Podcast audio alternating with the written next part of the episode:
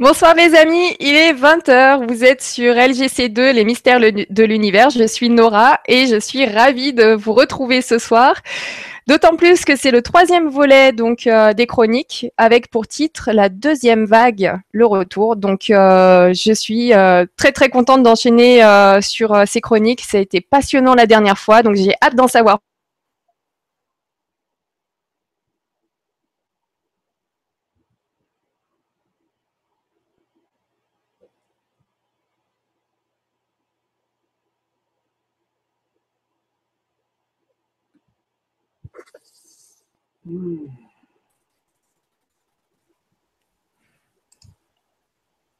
Bonsoir Jean-Michel, je ne sais pas si tu m'entends. Oui, je t'entends. Parce que voilà, je crois qu'on a eu une, petite interruption. C'est euh, comme d'habitude. voilà. non, mais je dois dire qu'il pleut chez moi, il y a de l'orage, donc il se peut qu'il y ait des petits soucis de connexion. Ah, ah, ah oui, alors l'orage, ah oui, l'orage et la pluie, c'est sûr, ça c'est un problème. Ouais, ouais. Bon, on va faire avec. Bah oui, on va faire avec. Écoute, je vais te, tiens, je vais te lire un petit message là qu'on a eu de Monique qui nous dit Je suis installée, je suis prête, je ne veux pas en perdre une miette. Merci Nora, merci Jean-Michel. Encore une soirée bonne, une soirée bonheur. Merci pour le jeu de mots, Monique. Salut Monique, très bien. Mais alors, euh, voilà, calme-toi bien, c'est bon. voilà, je te remercie beaucoup. Alors dis-moi, est-ce que tu es prêt à ce qu'on enchaîne directement?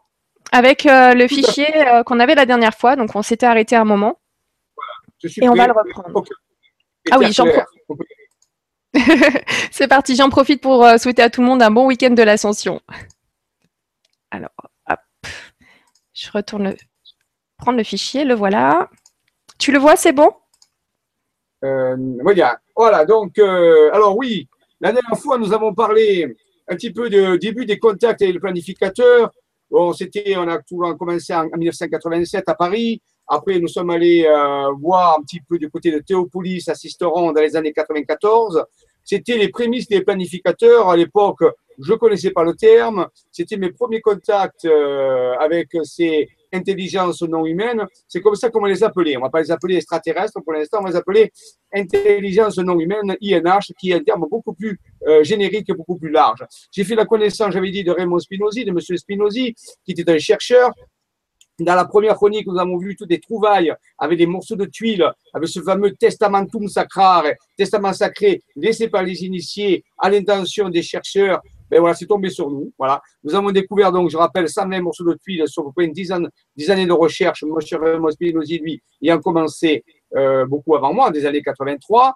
On l'avait parlé aussi dans l'affaire de la Bessonnière, dans la, les fameuses émissions enquête sur, sur la même chaîne euh, avec Nora, euh, donc qui est une, je rappelle, une chaîne qui est complémentaire hein, des, des chroniques. C'est là où je fais des, euh, des actualisations de données scientifiques pour que les gens qui suivent les chroniques puissent avoir euh, une connaissance globale. Donc là, on avait parlé de la Bessonnière et j'avais dit que Raymond Spinozzi avait trouvé donc euh, dans les environs, près de Fa, le village de Fa, je trouve à 10 km de Rennes-le-Château, les documents euh, près d'une tour qui allaient mhm. commencer l'œuvre en réalité du côté de Gina Servi dans le Var. Alors tout ceci est lié, donc c'était le prémisse, ça a commencé par de l'archéologie mystérieuse, et, ensuite les premiers contacts sont apparus, et donc j'avais parlé de Théopolis, la boule de lumière, où il y avait plusieurs personnes euh, ensemble, où on avait fait ce, ce contact, c'était comme ça que ça avait commencé. Oui. Voilà, donc euh, ce soir je vais continuer un petit peu et pas finir parce que on va revoir des contacts tout au long des chroniques, mais là aujourd'hui je commence par l'ordre chronologique, donc avant avant de trouver des cartes, avant de trouver des révélations, mais il fallait progresser. Il fallait progresser. À l'époque, j'étais ufologue. Euh, c'est pas que je ne le suis plus, mais euh, je n'étudie plus les phénomènes ovni parce que euh, pour moi, je les connais, j'étais en contact avec eux, au moins avec certains, et donc je suis plus un ufologue.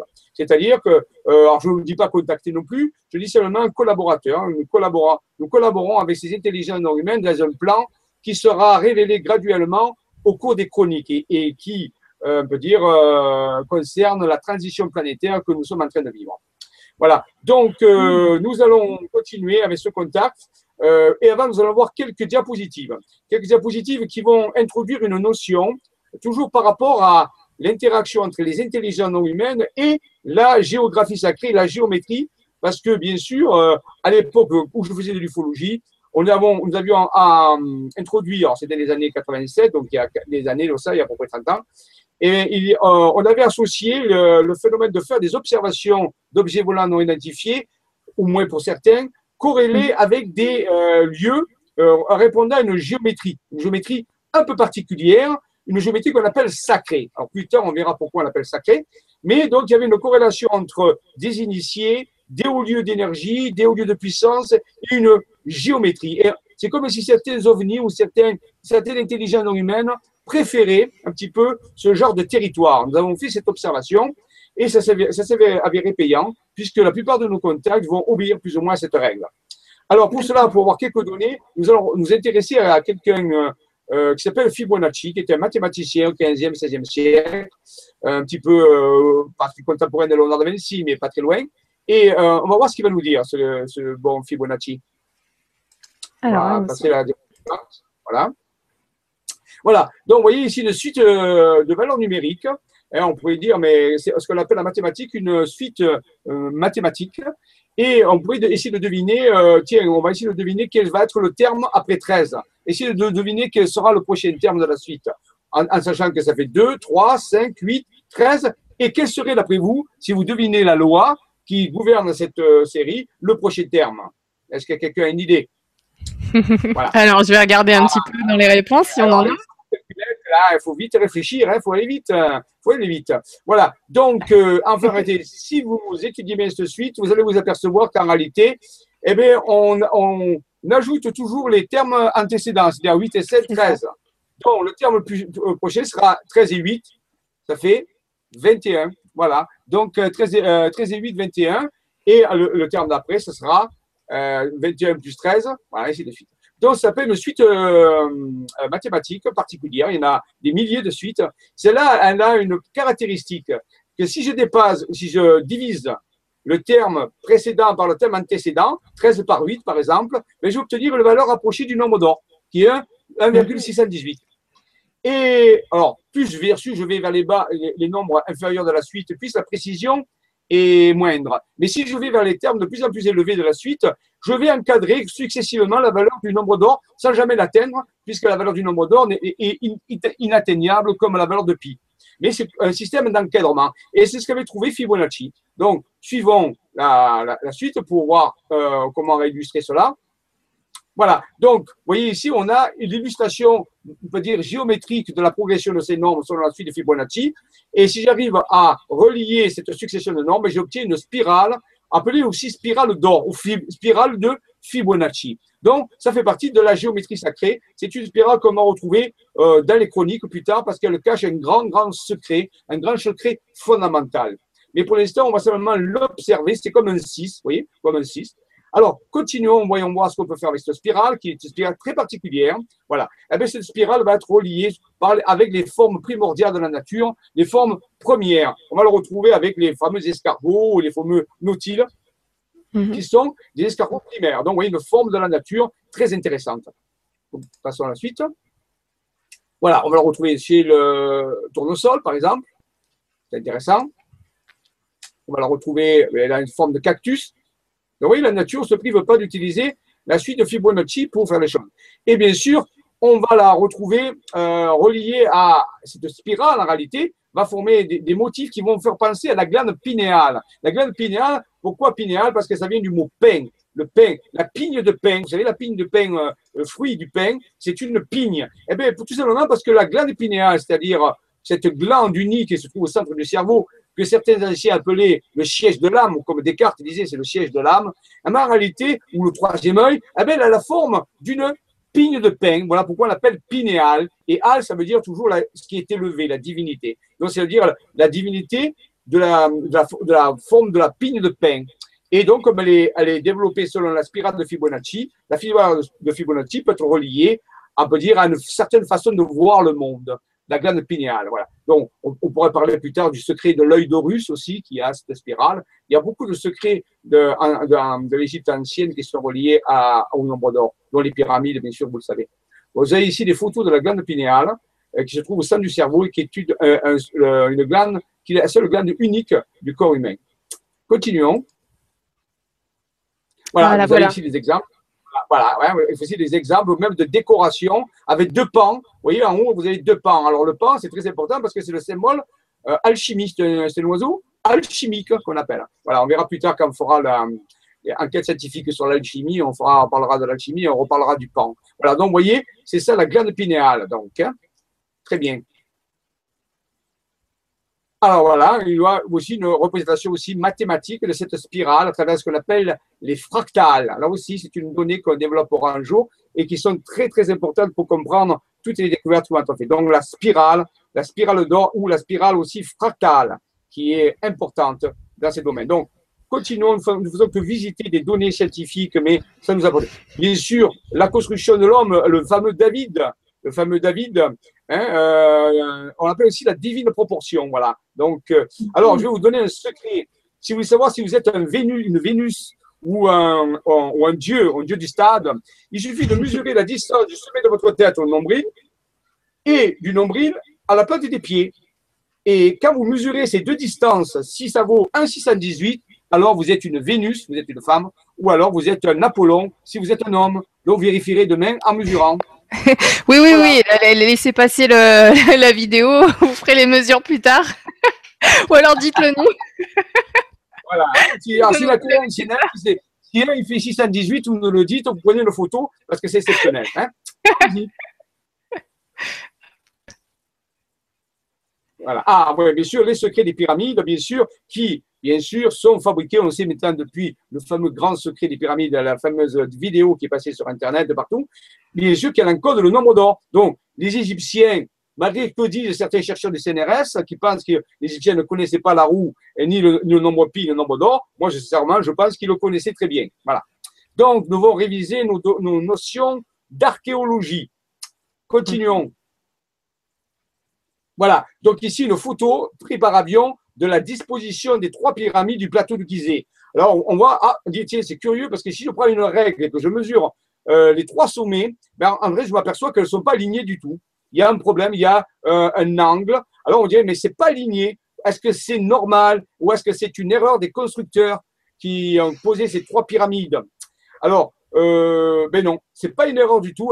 Ça cache un secret. Alors, allons voir quel pourrait être ce secret de non-alignement des sommets. Oui, voilà. Si je fais passer une courbe par les trois sommets des trois pyramides du plateau de Gizeh et que je prolonge cette courbe, eh bien, j'obtiens, selon la spirale d'or, j'obtiens un point final qui se trouve, euh, on peut dire, euh, au centre de l'escargot. Alors, à la limite, qu'est-ce qu'il y aurait là? Est-ce qu'il y aurait un eh secret? Mais oui, là, dans le désert, il y a, oh, bien sûr, on ne peut pas y accéder, un puits, un puits très particulier qui s'enfonce une dizaine de mètres sous terre et qui, d'après certains chercheurs comme Drevalo Mikisedek, signalerait la présence dans les dimensions intérieures de la Terre ce que, appelle, ce que les Égyptiens appelaient le hall d'Amenti. Le hall, c'est-à-dire un hall multidimensionnel qui a des propriétés très, très particulières. On en reparlera plus tard. Le hall d'Amenti, une, alors, bien sûr, c'est dans des dimensions décalées, dimensions harmoniques. C'est le secret du plateau de Gizeh. Un des secrets. La spirale d'or. Vous voyez, donc ça sert, hein, la géométrie. Alors, ah maintenant, quittons le plateau de Gizeh et retournons du côté de Sisteron. Sisteron, dans les Alpes de Provence, nous prenons la petite route qui part de Sisteron, qui va, fait 16 km, ça fait la montagne, ça tourne, et ça arrive à un village qui s'appelle Saint-Géniez. Le gène y est. Saint-Génier, on fait un peu de la langue des oiseaux. Est-ce que le gène y est?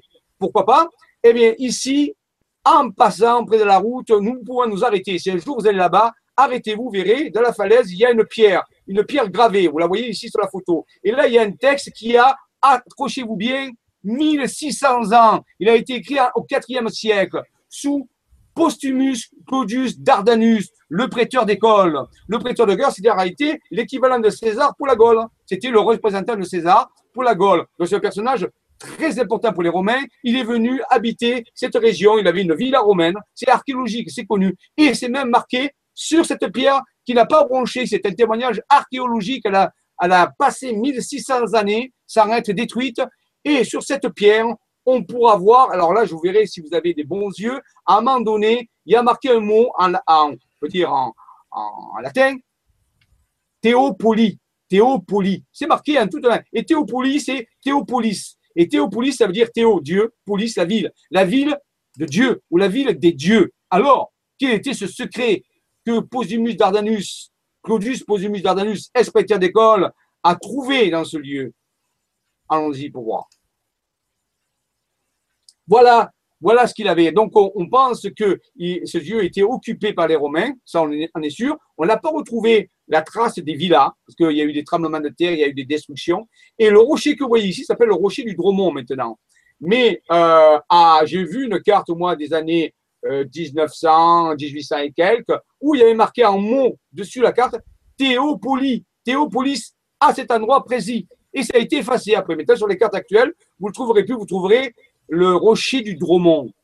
Hmm. Et bien c'est là où j'ai vécu mon premier contact que j'avais raconté dans les premières, premières séries, où il y avait la boule de lumière avec trois personnes qui est sortie à 1h du matin de ce rocher où les anciens disaient, et ce rocher abritait et abrite encore le turbilio sublimis, comme Raymond Spinozzi avait trouvé un morceau de tuile où il y avait marqué, on l'a vu ça la dernière fois, turbilio sublimis, le tourbillon sublime. Alors curieusement, on se dit, pourquoi les anciens, comment ils, savaient ça? Eh bien, comme Dardanus, il n'était pas venu pour rien ici. Pourquoi il est venu se, veut dire s'exiler dans cette, dans cette euh, région de Sisteron, alors qu'il avait des villes comme Nîmes, comme euh, Glanum, euh, Arles, qui étaient beaucoup plus intéressantes pour lui à l'époque. Et pourquoi il est venu et Parce qu'il est venu chercher le secret. Il est venu garder ce secret quelque part. Ce garder, ce secret qui est un énorme vortex. On me dirait presque la glande pinéale. On pourrait dire c'est un vortex comme une glande pinéale, comme quelque chose qui tourbillonne et qui s'ouvre de temps en temps selon des paramètres bien définis. Alors maintenant, je l'ai compris, bien sûr, avec la boule de lumière. Et elle venait de là, la boule de lumière. Elle venait à travers ce vortex. Avec le temps, j'ai compris. Donc, voici ce qui reste ce qui reste de l'ancienne cité des dieux, de l'ancien temple. Arrêtez, c'était un, temple dédié au dieu Ani, au dieu du feu, le bélier en réalité.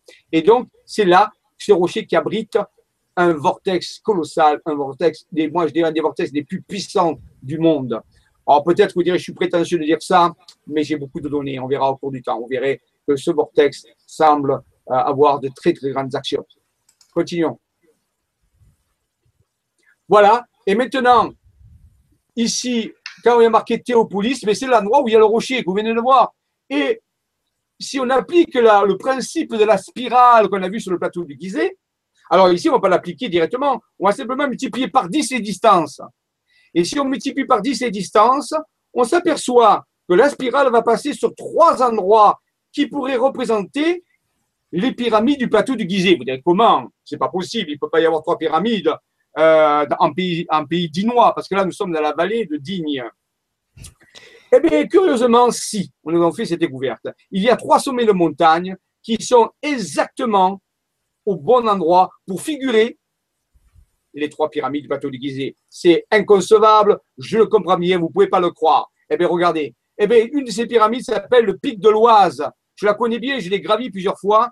Elle est magnifique. Et donc, le pic de l'Oise. Pic d'Oise, c'est une pyramide qui va représenter en réalité Mykérinos, on pourrait dire. Alors, regardons un petit peu plus loin.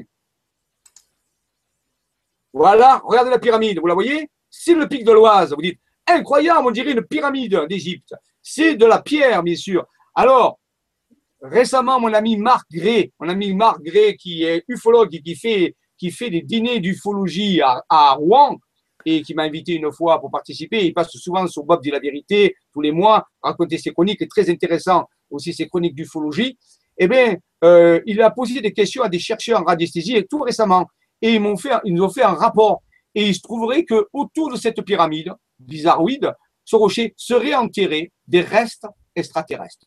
C'est ce que disent oh. les enquêtes de radiesthésie euh, sérieuses dont j'ai les rapports. Des restants de quelque chose qui n'appartient pas à ce monde. Alors ça va bien avec. Eux, eux attention, ils ne savent pas qu'il y a la spirale, ils ne savent rien, simplement ils savent le lieu. Eh bien, vous voyez, des, ce sont des Anglais qui ont fait cette étude et il semblerait qu'il y ait autour et à l'intérieur des restants d'une technologie ou alors de corps euh, qui ne sont pas, euh, euh, on peut dire, terrestres. C'est ce qu'ils disent dans leur rapport. Donc, ça confirme. Continuons. Très bien. Donc, vous voyez, tous ces lieux qui sont très intéressants, qui sont reliés aux intelligences non humaines. Il y a un lien, bien sûr.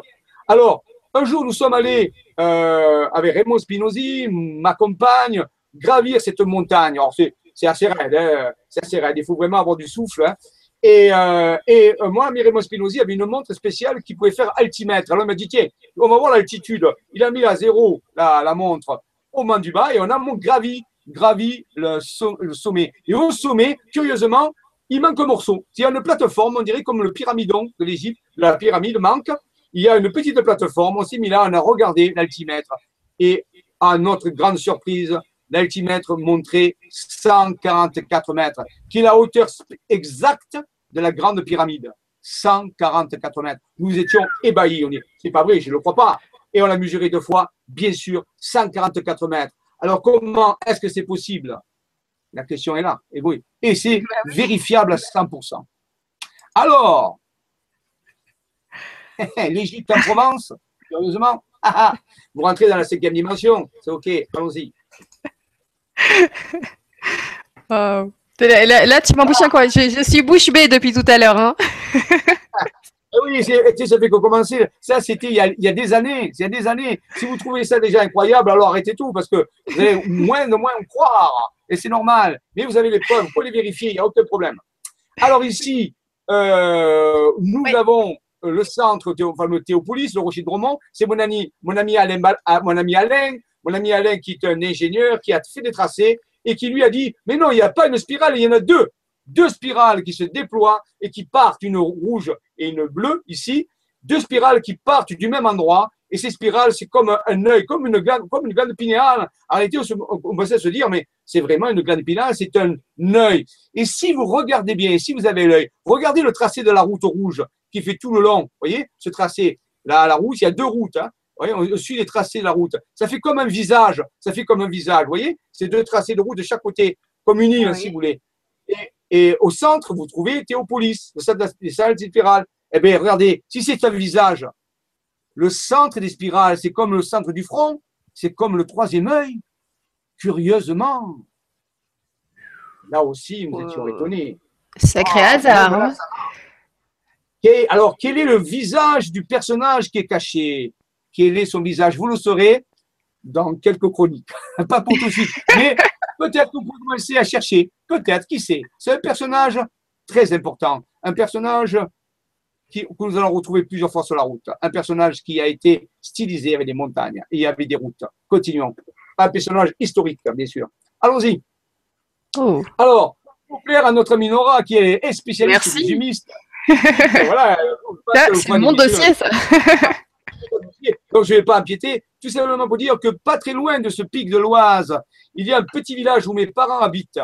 Mes parents habitent à Pras. C'est un petit village qui se trouve à 12 km d'un autre village qui s'appelle la Javi. La Javi, euh, qui, curieux nom, on pourrait dire Yavé, Yavi ou La Vie. C'est pas loin de ce village où ma sœur habite aussi, ou à la maison, où moi-même je vais souvent l'été. Euh, où il y a eu l'histoire des Humites, où en 1950 auraient atterri trois vaisseaux et auraient laissé un équipage d'intelligence non humaine venant de la, de la constellation de l'étoile Wolf, de, la constellation de je ne sais plus quelle constellation c'était, mais l'étoile mhm. du loup. Et en réalité, a, a, recommencé l'histoire des Humites. Alors, c'est toujours dans cette région. C'est la même région où, dès les années 50, cette histoire. Mais je ne vais pas dire plus. Nora, un jour, vous fera toute l'histoire très passionnante et très intéressante de ces humites. Avec plaisir, vous allez voyager, vous allez rêver. voilà, donc cela. Mais je voulais quand même signaler que c'était la même région. Je te remercie pour le clin d'œil en tout cas. Et oui, c'est vrai, c'est toi qui m'avais appris d'ailleurs euh, que c'était lié avec tes, tes recherches, cette histoire-là. Eh oui, c'est lié, c'est relié. Continuons. Wow. Voilà justement la région. Voilà la région où sont arrivés ces humites. Hein. C'est simplement pour vous dire le paysage. C'est ces montagnes qui, sont, qui nous intéressent. Continuons. Voilà, donc chaque année, euh, pour se signaler, les personnes qui vont aller travailler sur le terrain. Ben, nous allons travailler sur ce, sur ce, sur ce lieu chaque année.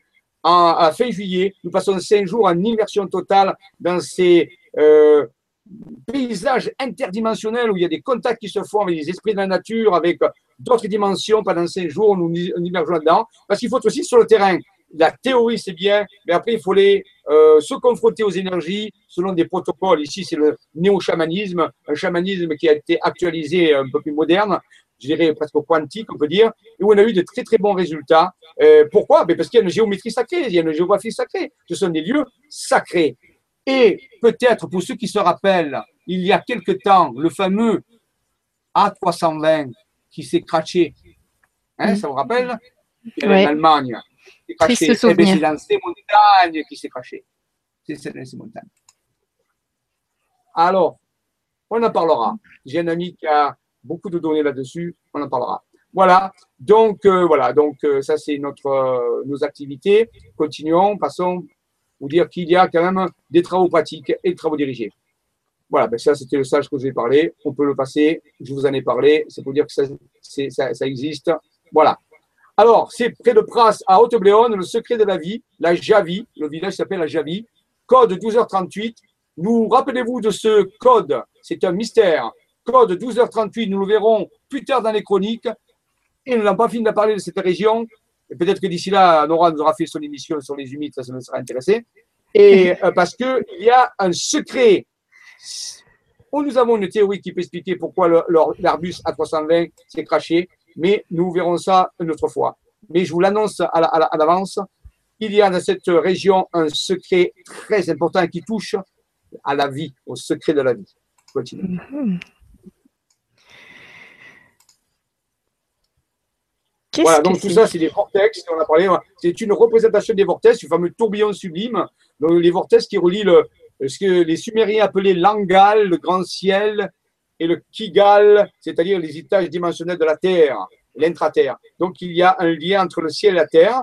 Je vous rappelle quand même que le nom d'une rivière qui passe près de Sisteron est appelé Durance, la Durance, et Durance, mhm. ça vient de sumérien, dur, Anki. Dur, ça veut dire le lien, ce qui est relié. An, ça veut dire le ciel chez les Sumériens, et Ki, c'est le nom de la terre. C'est un des noms originels de la terre qu'on appelait Ki. Et donc, ça veut dire le lien entre le, ciel et la terre, curieusement. Continuons. Continuons. Voilà, donc ça, ce sont des plages qui représentent un petit peu, quand je vous parle de ces sommets de montagne, quand je vous parle de ces lieux sacrés, eh bien, il faut voir ça en tête. C'est la liaison, on peut dire, euh, interdimensionnelle, transdimensionnelle, euh, entre différentes dimensions. Voilà ce que les intelligences humaines pourraient voir, peut-être avec des technologies. Peut-être que s'ils utilisent leur technologie, au lieu de voir des montagnes, ils vont voir ces genres de schémas.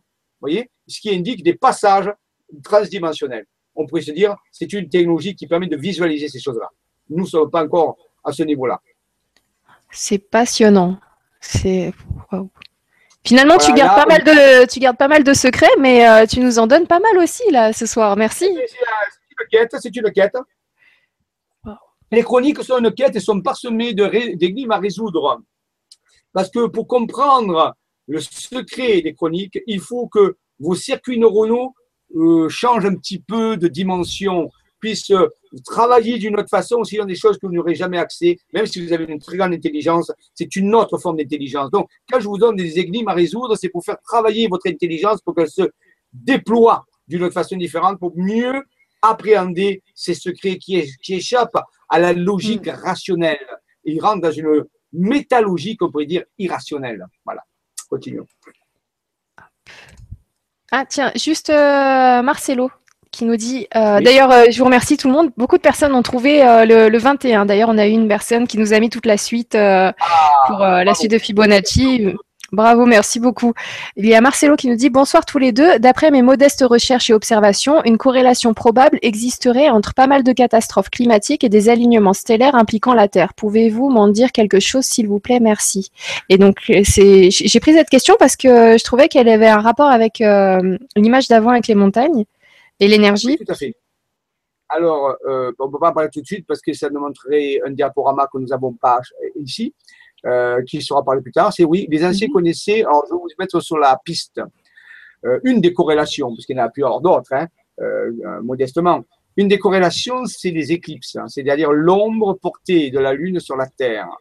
Lorsque l'ombre portée de la Lune sur la Terre touche des zones sismiques sensibles, des zones volcaniques sensibles, des d'autres endroits magnétiques peuvent déclencher des réactions assez violentes, comme des tempêtes extraordinaires, ou alors des séismes, ou alors des éruptions volcaniques. Les anciens connaissaient ce secret du cône euh, de d'ombre projeté sur la Terre à partir des éclipses. Donc oui, il peut y avoir des corrélations entre des hauts lieux sacrés, bien sûr, des, alignements. Euh, là, c'est le cas de la ligne Soleil, Lune et Terre, c'est un alignement. Puis il y a d'autres alignements aussi, parfois astronomiques, qui peuvent euh, avoir des répercussions lorsqu'ils touchent à des moments précis des sites sensibles sur la Terre. Mais je pense que ça peut marcher sur les autres planètes aussi. C'est pas propre à la Terre, mais c'est le cas. Oui. D'accord. Merci beaucoup pour ta réponse. Merci beaucoup, Jean euh, Marcelo, pour euh, ta question. Merci. Elle est tombée pile poil au bon moment. Alors ensuite, on enchaîne. Hop, voilà. J'ai remis le PDF. C'est parti. C'est parti. Voilà. Donc ça, c'est un, vortex planétaire, on peut dire. Hein, sa taille est beaucoup plus grande. Un jour, on fera sur vortex. Voilà. Imaginons que vous êtes des intelligents non humains qui viennent avec un vaisseau, vous avez une technologie d'un million d'années d'avance, et sur votre écran s'affiche à peu près ceci en regardant la Terre. Qu'est-ce que c'est? C'est le réseau électromagnétique ou des lines de lumière de la Terre. C'est comme ça que l'énergie de la Terre circule. Euh, on peut dire la conscience de Gaïa, on peut dire. Hein, Gaïa étant le nom aussi, un des noms de la Terre. Vous savez, la Terre a eu beaucoup de noms tout au long de son histoire. Nous, on l'appelle la Terre, mais elle a eu des noms mieux que la Terre, hein, parce que c'est vraiment. Hein. Donc, euh, ici, on va l'appeler Qi, CHI, comme le Reiki euh, des, des Chinois. Et donc, ici, euh, on, voit le Qi, le fameux, l'énergie, la force, comme on disait dans, dans, la guerre des étoiles, la fameuse force qui circulent sur la Terre à des points concentrés. Mais les points où ils sont très blancs, ça peut être des vortex colossaux, ça, et les points plus petits, d'autres vortex. Donc, c'est un réseau, un maillage énergétique. Et plus ce maillage va devenir grand, puissant, et plus la Terre pourra vivre et se dépolluer. Donc, euh, on pourrait dire que dans un futur relativement proche, la Terre va recommencer à reconstruire son réseau de lumière et pouvoir se dépolluer de tout ce qui a fait subir euh, l'Homo sapiens pour l'instant. Au moins, c'est notre vœu. Voilà, donc ici, on peut imaginer d'autres types de technologies. Sur les photos d'en bas, ce sont des photos réelles qui ont été prises. On voit ici des bâtonnets noirs. Alors, ce n'est pas forcément des vaisseaux, c'est des phénomènes qui se passent dans, le ciel. Parfois, certains ont pensé que c'était des, des animaux non connus euh, qui, sont là, comme des bâtonnets, et qui, traversent le ciel. C'est pas des, oiseaux, c'est pas des trucs connus, c'est comme des espèces de bâtonnets avec des ailes en forme de tourbillon, comme ça. C'est curieux. Moi, j'ai vu des photos très curieuses qui ont été prises par les appareils. On voit une espèce de bâtonnet avec des ailes, mais spiralées, comme ça, comme une espèce de vis. Et ça, ils ne sont pas répertoriés, bien sûr. Est-ce que ce sont des habitants d'autres fréquences qui parfois peuvent venir dans notre qui à nous, dans notre dimension à nous, c'est possible. Ce sont des photos réelles. Donc, on peut dire que la Terre est entourée encore pleine d'animaux ou d'êtres que nous ne connaissons pas, bien sûr. Et qui fréquentent ces vortex, ces portes dimensionnelles, ces hauts lieux sacrés, bien sûr. Allons-y. Voilà. Bon, alors, donc, ça finit le, diaporama. Donc, je voulais vous montrer pourquoi. Parce que je vais euh, vous parler euh, euh, d'autres contacts que nous avons eus, mais toujours en rapport avec ces hauts lieux sacrés. Alors, je ne me rappelle pas si la dernière fois, Laura, est-ce que tu te rappelles si on avait parlé du contact dans la voiture quand le personnage est apparu sur le pare-brise? Euh, je me rappelle. Euh, bah, tu, vas nous le rappeler parce que je m'en souviens pas, donc je pense, je pense que. Je me rappelle pas parce que ça fait quand même plus d'un mois. là, pendant ces semaines, je suis parti en tournée visiter euh, les autres membres de l'équipe dans, la France entière, donc on est parti ces semaines avec, mon, avec ma compagne. Donc je me rappelle plus exactement où est-ce que je m'étais arrêté la dernière fois. Et donc, euh, j'avais raconté que euh, suite au contact avec la boule de lumière euh, lors de la veillée que j'avais raconté que la boule de lumière était avec, euh, quelques temps après, j'étais allé dans la chapelle de Notre-Dame de Dromont, dans la crypte, où je vous rappelle qu'il y a une crypte, où il y a une pierre qui est enchâssée dans cette, pierre, dans cette crypte, où les femmes venaient se frotter le ventre pour avoir des enfants. Alors ça, c'est curieux. Euh, c'est un, rituel, une cérémonie qui existe encore. Il n'y a pas très longtemps, les femmes qui venaient frotter leur ventre sur cette pierre qui se trouve dans la crypte de Notre-Dame de Dromont, là où il y a le vortex, s'il n'avait pas eu d'enfants, avaient des enfants après. Ça, c'était vérifié. C'était euh, une cérémonie qui, était euh, utilisée récemment, encore il n'y a pas très longtemps. Et cette pierre qui est enchâssée, on a une énorme pierre qui est là en plein milieu, enchâssée dans le mur. On appelle ça la pierre de fécondité. Bon, c'est compréhensible. Mais moi, elle m'avait toujours pensé à la glande pinéale. C'est comme si, alors on me dirait, mais quel rapport entre se frotter le ventre sur une pierre de fécondité et le troisième œil? Eh bien, il y a un rapport. Il y a un rapport, il y a un rapport. Un jour, nous parlerons de ce rapport dans une science très peu connue qui s'appelle la triple puissance ou la parthénogenèse, connue chez le monde chrétien sous le principe d'immaculée conception. Nous verrons comment, à travers le troisième œil, une jeune femme qui est préparée et qui connaît les mystères de l'ancienne Égypte pourrait concevoir des enfants de façon différente. Justement, il y a une relation avec le troisième œil, c'est-à-dire la, façon de voir les choses ou secréter des substances très particulières. Donc, euh, j'ai toujours fait ce rapport entre la pierre de fécondité et l'hypothétique troisième œil, puisqu'on a vu tout à l'heure que cette crypte se trouvait au centre de cette figure gigantesque avec ces doubles spirales. Je dis donc, si c'est un troisième œil, vous voyez, j'avais fait ce rapport qui est assez étrange, je reconnais a priori. Et donc, on était venu euh, un an après qu'on a vu le premier contact avec la boule, avec ma compagne, dans la, euh, dans la, chapelle. Et là, j'avais envoyé dans le, dans le vortex euh, l'idée que s'il m'écoutait, s'il m'entendait, eh bien, qu'il me fasse un signe pour me dire que c'était OK, que ça marchait bien. J'avais fait cette méditation et j'avais envoyé simplement comme ça. Et le soir, en, descendant près du village de Zina Servi, en rentrant, là où Raymond, je rappelle que Raymond Spinozzi avait trouvé son premier morceau de tuile, qu'il avait été envoyé de Fa dans l'Aude à Gina Servi pour trouver son morceau de tuile après les documents où il y a marqué Testamentum Sacrare.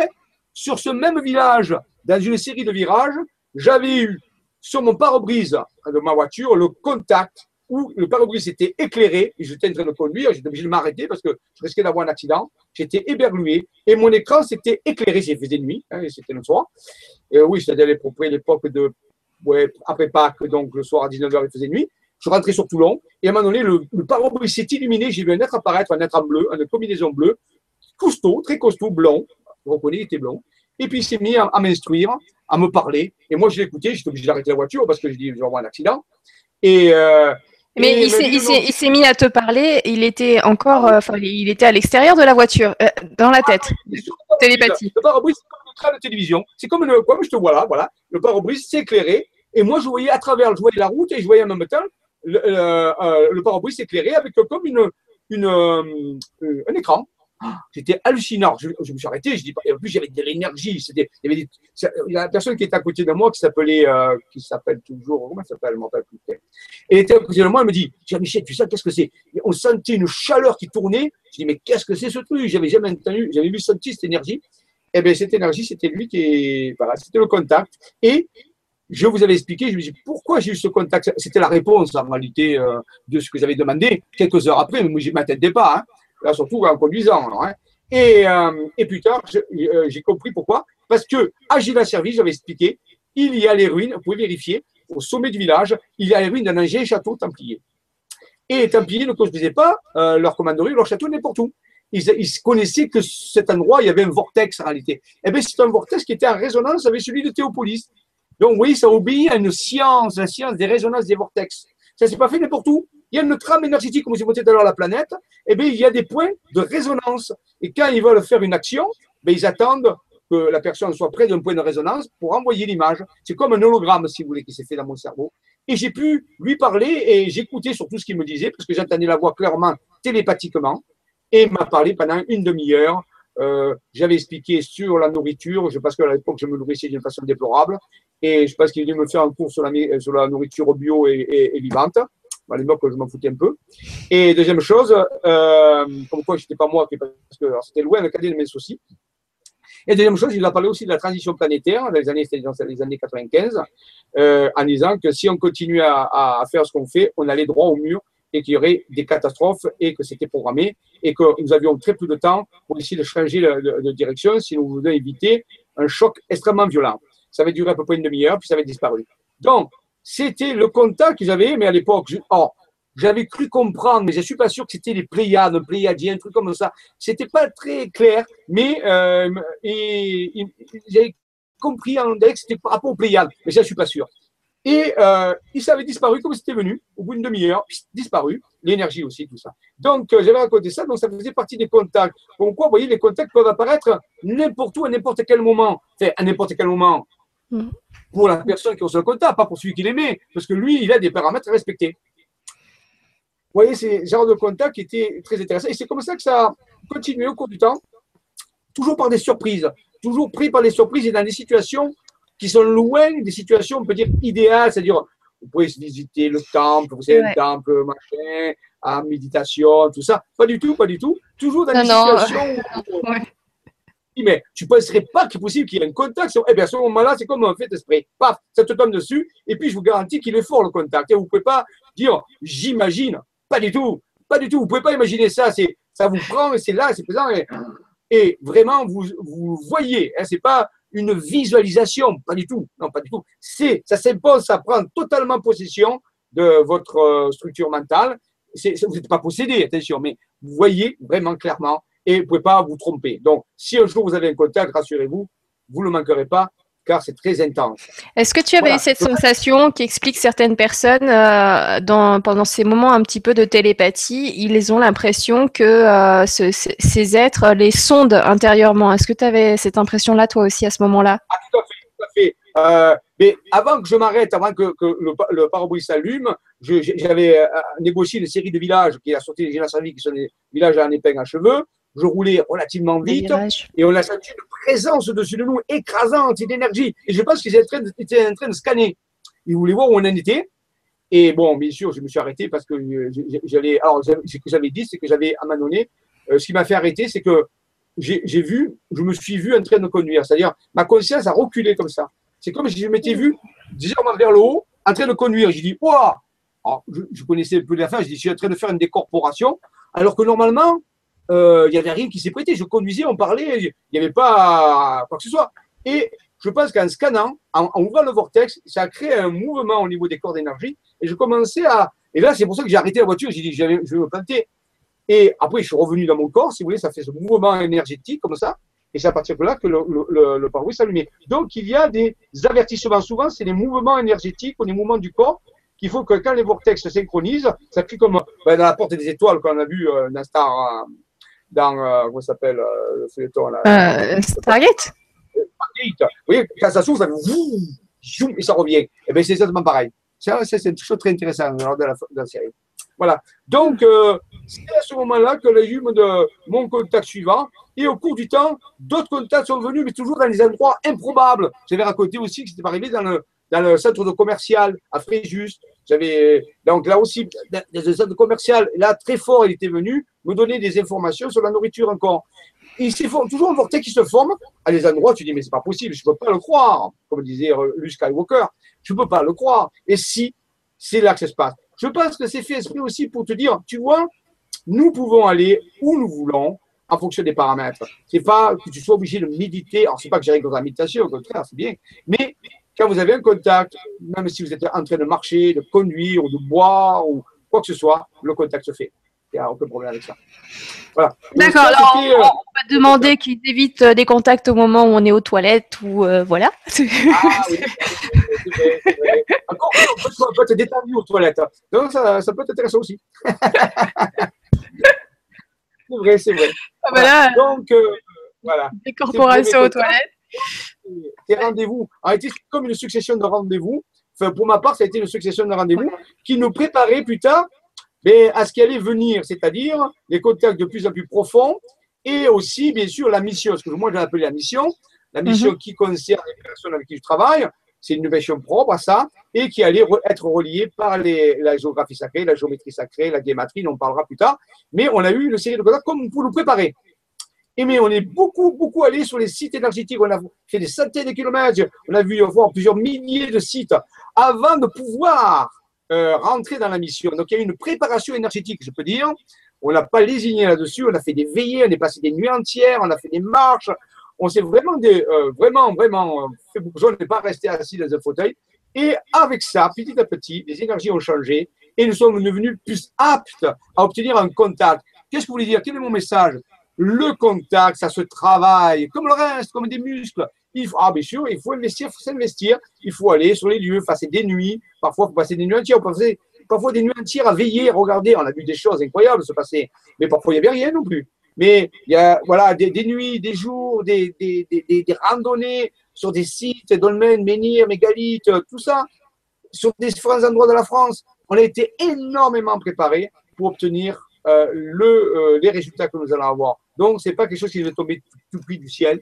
Pas du tout. Il a fallu se préparer. Donc, ça aussi, si vous voulez avoir des contacts, si, cette euh, chose vous intéresse, je crois qu'il faut aussi, euh, voilà, faut rendre disponible, il faut rendre, surtout rendre disponible et parfois ben, euh, avoir une petite préparation. Vous direz, oui, mais alors, mais je ne vais pas passer des années. Non, c'est vrai que je reconnais que maintenant, ça va plus vite. Mais il faut quand même être disponible et il faut être là aussi en, contact avec des énergies parce qu'il faut que notre système énergétique soit compatible avec leur énergie, on peut dire leur euh, dimension. Et ça, c'est à nous à le changer. Eux, ils, vont, ils peuvent descendre un peu, mais ils ne peuvent pas vraiment descendre jusqu'en bas. Alors nous, nous devons monter aussi. Et donc, nous devons travailler nos énergies. Ça, c'est important euh, de le dire. Hein. Voilà. Pour des contacts sérieux, je parle. Voilà, en tout euh, cas, le, message est passé. Donc, euh, si vous voulez recevoir, il faut donner.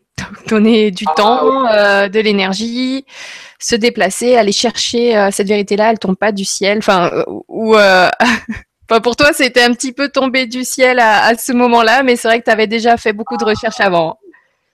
Euh, oui, oui, oui, oui, oui, oui. Mais il ne faut pas que tombe du ciel, parce que sinon, moi, je raconterai plus tard hein, un autre côté que j'ai eu qui a failli me coûter la vie. C'est-à-dire qu'en réalité, les INH, les intelligences non humaines, quelles qu'elles soient, je parle bénéfique ici, hein, euh, parfois ne maîtrisent pas toutes les technologies. Il ne faut pas croire qu'ils savent tout. Et parfois, ils font des contacts qui peuvent, ils sont surpris parfois euh, de certaines choses de paramètres, il règle les paramètres et parfois le contacter, ou celui qui reçoit l'énergie, mais parfois il peut, avoir des secousses, il peut être. Alors après, il, rectifie très vite, mais sur le coup, c'est pas, pas évident. Donc, faut pas croire que ce sont des gens qui sont omniscients. Pas du tout. Ils apprennent comme vous. Donc, c'est une collaboration en contact. C'est pas, c'est une collaboration. Il faut chacun y met du sien. Et quand je mets du sien, généralement, ça se passe bien. Très bien. Ok. Dis-moi, est-ce que tu veux qu'on continue euh, sur l'autre fichier que tu m'as fait passer aujourd'hui voilà. Et qu'on aille voir un petit peu euh, tes nouvelles recherches. Hop, la suite de tes recherches. Voilà. Alors, je vais le mettre euh, bien comme il faut. Voilà. Donc, beaucoup de recherches appliquées en sciences avancées alternatives, c'est un petit peu ça. Isa Vision, c'est une autre vision, une autre vision des choses. On y va, continuons. Alors, attends. Voilà. Voilà. Donc, les matrices quantiques d'ascension non linéaire. Alors, il y a des mots ici. On ne va pas tout expliquer. Ce sont des mots un peu scientifiques pour montrer qu'il y a ça. On va peut-être revenir en arrière. Oui, excuse-moi. Je l'ai mis en mode lecture, je crois. Il n'y a pas de problème. Euh, rêve d'éternité, pourquoi? Parce qu'on peut rêver. On peut rêver tout en restant les pieds sur terre. C'est notre but. Hein. Mais il faut avoir les pieds bien sur terre. On dit souvent un arbre monte d'autant plus haut que ses racines sont profondes. Donc, nous devons nous enraciner dans le qui de la terre pour monter au-delà de nos rêves. Nous allons aller rêver d'éternité, rêver d'au-delà. Mais cette progression va se faire graduellement, en respectant des étapes. C'est la voie initiatique. On ne peut pas obtenir le résultat directement. Pourquoi? Parce que le résultat dépend du chemin que vous allez parcourir. Donc, vous voyez, vous ne pouvez pas avoir obtenu un résultat. Vous l'aurez comme Galade ou Perceval, quand ils ont passé les épreuves du Graal, à la fin, ils ont pu voir le Graal parce qu'ils ont fait la quête. Donc, c'est la quête que je vous invite. Alors, continuons notre quête et rêvons d'éternité. Alors, M. Raymond Spinozzi, la personne avec qui je travaille, euh, a pu obtenir, grâce à des documents, euh, a découvert un crâne de cristal dans le Vaucluse. Dans le Vaucluse, euh, une chapelle qui s'appelle Notre-Dame des Neiges. Notre-Dame des Neiges, et là, il a trouvé un crâne de cristal qui a été véhiculé par les Templiers. Et ce crâne de cristal, c'est le 13e crâne de cristal pour nous. Pour nous, c'est le 13e crâne de cristal. Et il est euh, maintenu dans un endroit euh, que je garderai sous silence parce qu'il est très actif, ce crâne. Il a des, radiations, il émet des radiations très, très fortes. Donc, il ne peut pas être manipulé euh, par des gens communs. Il est mis dans un endroit de confinement. C'est une technologie extraterrestre, si vous voulez, intelligence non humaine. Donc, c'est un peu comme l'arche de l'Alliance. Donc, il émet des radiations et les crânes, quand ils sont très actifs, ils émettent des radiations, ce qu'on appelle des ondes de forme, des radiations de forme, qui peuvent être très dommageables si on n'est pas préparé, si on n'a pas une structure énergétique particulière. Et il est mis dans un endroit qui confine ces choses-là. Mais quand il fonctionne, quand il se met à fonctionner, eh bien, il envoie des images. Raymond Spinozzi a obtenu beaucoup d'images lorsqu'il a été en contact avec ce crâne, il est toujours régulièrement en contact. Et euh, grâce à son être intérieur, il arrive à obtenir une science, une science qu'on verra tout, tard sur des cartes qui va révéler un grand schéma. Donc, c'est, ce crâne s'appelle Joculus, on y a donné le nom de Joculus. Pour nous, c'est le 13e crâne de cristal, il a été trouvé en Provence, dans le Vaucluse, il y a quelques années de ça, et il était gardé par les Templiers. C'est les Templiers qui, en détenaient au moins, disons, la cachette. Alors, je n'ai pas dit qu'il avait fabriqué, je dis qu'ils en détenaient. Voilà, continuons. Ce crâne, sûr, il va nous mettre en, rapport avec euh, ce qu'on va voir là, euh, bientôt. Voilà, la manifestation des, des civilisations de la Terre creuse. Alors, pour ceux, je vous avertis que demain, il y a la suite et fin de la Terre creuse, du dossier de la Terre creuse, sur enquête scientifique sûre à 20h, avec Nora. Donc, on, on finira de parler de la Terre creuse. Donc, euh, ce crâne nous a aussi révélé des choses sur la Terre creuse. Alors, Terre creuse, on j'appelle l'intra-terre, c'est-à-dire la Terre de résonance. Je ne peux pas vous affirmer que la Terre est creuse physiquement, je ne le sais pas. Par contre, il y a des dimensions intérieures de la Terre. Si elle est creuse physiquement, tant mieux. Par contre, si elle n'était pas creuse physiquement, elle le serait quand même dans d'autres dimensions. Non, dans tous les cas, il y a des dimensions intérieures, ça n'a pas le problème. Mais pour l'instant, je ne peux pas encore euh, trancher là-dedans. Alors, elle nous parlera plus tard de ce Tagartha, ce royaume intérieur de la terre, avec aussi le Shambhala, qui sont des euh, royaumes donnés par la tradition, on peut dire, tibétaine. Hein Très important. Le crâne nous a révélé des choses là-dessus. Euh, nous parlerons un jour plus tard aussi euh, de la prophétie du 13e crâne de cristal qui dit que lorsque le 13e crâne de cristal sera trouvé, le secret de la vie sera révélé. Alors, est-ce qu'on connaît le secret de la vie? Peut-être, c'est hein. au moins une partie. Ça sera révélé. On peut dire que la quête des chroniques, c'est la quête du secret de la vie. Et qu'y a-t-il au bout du secret de la vie? Peut-être quelque chose qui est très particulier, qui est la résurrection, appelée aussi ressuscitation ou régénération cellulaire. Pourquoi pas? Ce serait peut-être un des secrets de la vie. Continuons notre euh, voyage. Tu, m'excuses, je, traficote depuis tout à l'heure. Je n'arrive pas à voir les images telles que je voudrais les voir. Et en même temps, je me demande si les gens voient bien ce que je passe à l'écran. Ah, je me pose la question. Là, on est au départ. Là, on est au départ. Là, on est au départ. D'accord. Alors, hop. Une petite seconde. Alors, si vous voulez bien, je vais ouvrir le fichier avec un autre, euh, avec euh, un autre support. Ce sera plus simple. Tu sais, parce que celui-là n'est peut-être pas adéquat. Oui. C'est pas le top. Et toutes les technologies euh, informatiques, euh, c'est vraiment, il y a tellement de choses, de variantes en fonction des formats que des fois, on ne sait pas comment, comment faire. Quoi. Exactement, oui. Qui marche mieux que d'autres, euh, c'est pas évident de savoir à l'avance. Ce sont des technologies qui sont relativement nouvelles quand même. Donc, il faut arriver à, trouver les, les meilleurs résultats d'optimisation. Donc, tous ces contacts dont je vous parle ici ne sont pas des contacts pour avoir des contacts. C'était des contacts qui nous préparaient à la mission, qui veut dire un entraînement, voilà, une forme d'entraînement qui, nous préparait au cours du temps, euh, petit à petit. Alors moi, en tant qu'ufologue à l'époque, j'étais très intéressé, mais de l'autre côté, j'étais passé de l'autre côté. J'étudiais plus les ovnis. On collaborait avec eux, à faire les ovnis, hein, les intelligents non humains, bien sûr. On collaborait avec eux. Au début, c'était simplement, on écoutait ce qu'ils disaient, on, on, voilà, et plus tard, plus tard, elle a commencé la mission. Vous voyez, c'est une forme euh, de progression euh, tranquille, doucement, avec du temps. Et eh oui, je sais, il faut du temps. Je sais qu'on est très pressé, tout, tout le monde voulait avoir des contacts directement, mais c'est pas comme ça que ça marche. Serait, ça serait très dangereux. Il faut être préparé psychologiquement, euh, énergétiquement, physiquement, vraiment. Là, on est en train de préparer un contact pour cet été par rapport à la mission et, les intelligences nous ont dit il va falloir que vous prépariez au niveau énergétique. Il y a des exercices très spéciaux, il y a même au niveau de la nourriture. Parce que vos énergies sont trop lourdes pour l'instant et si on met en rapport avec ça, ben, vous allez avoir euh, des problèmes.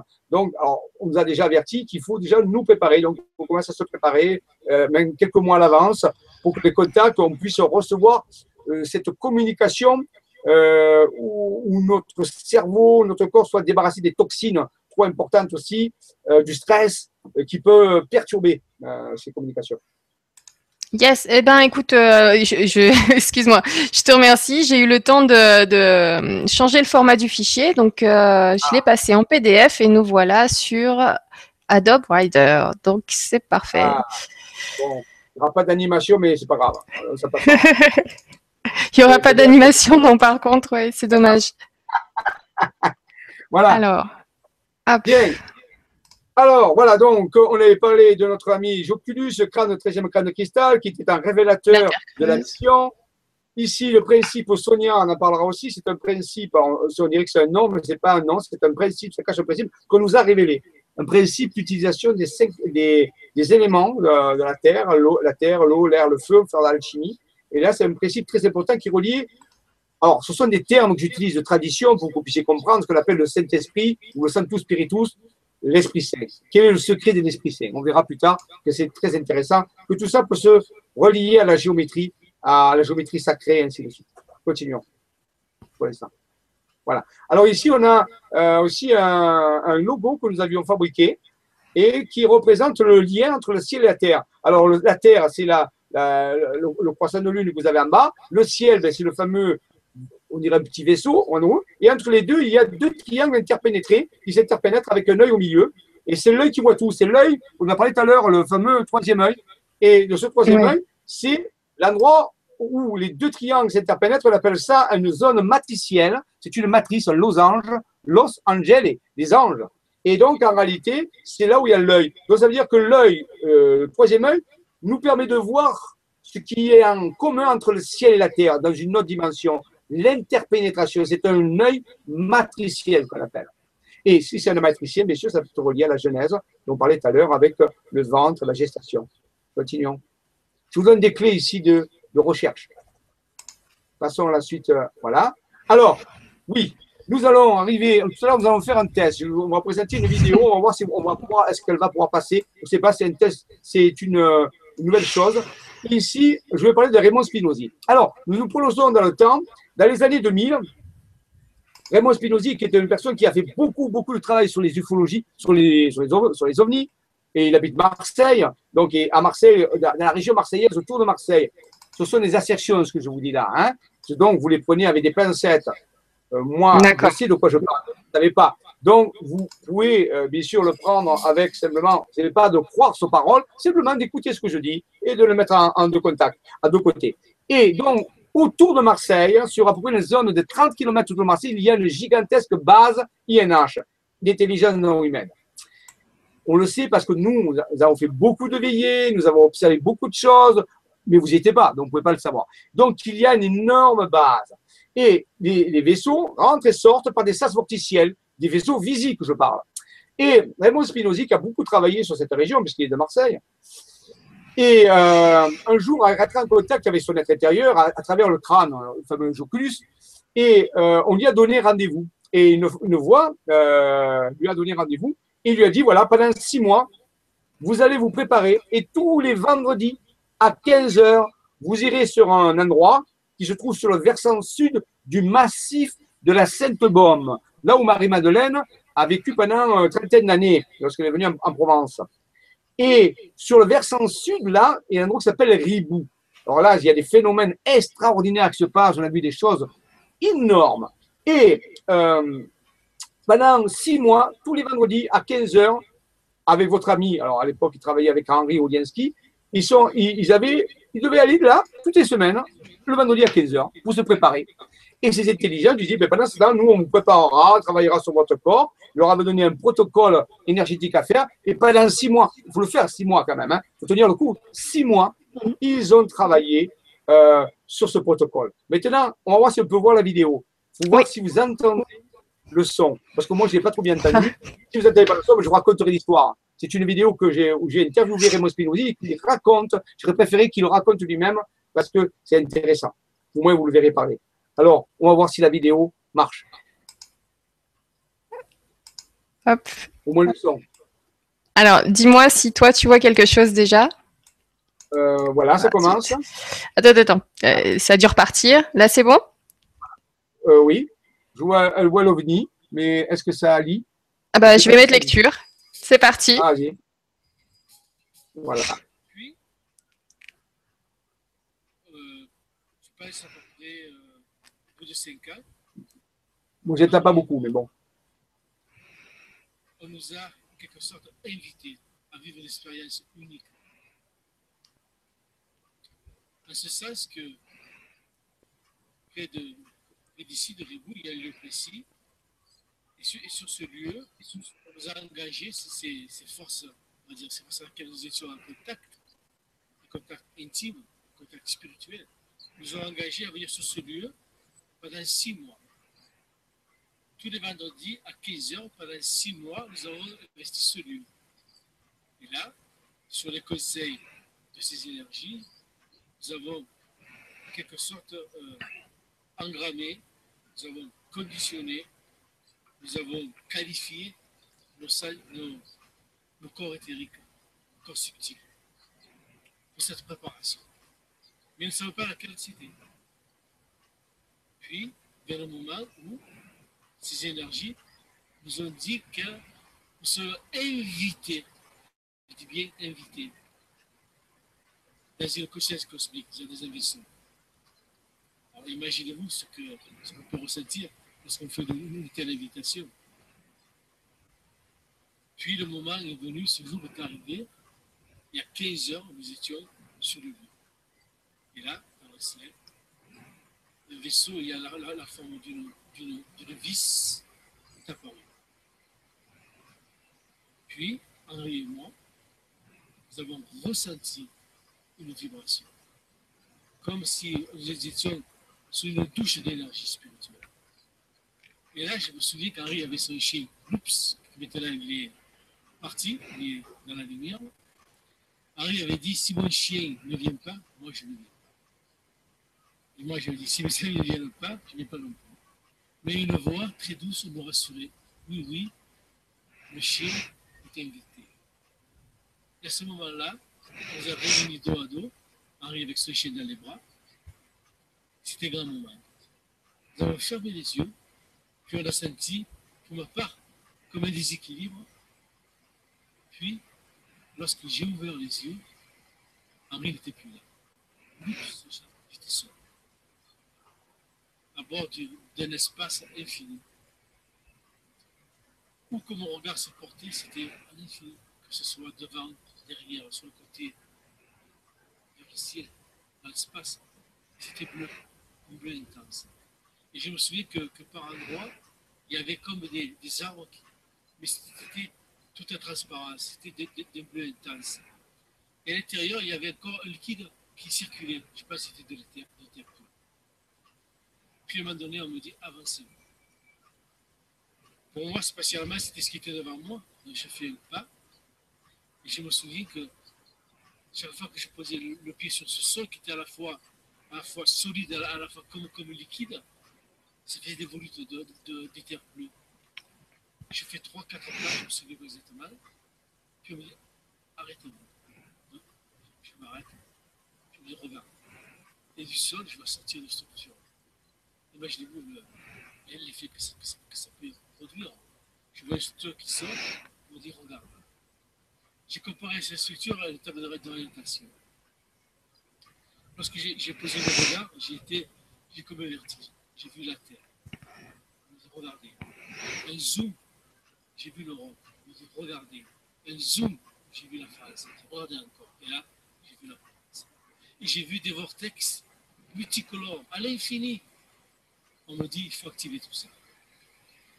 Puis, quelques mois, quelques années après, j'ai commencé à créer mes cartes. J'ai créé plus de 150 cartes routières dessinées à partir de sommet de montagne et de Voilà quelque sorte d'aboutissement de, de, mon odyssée spirituelle et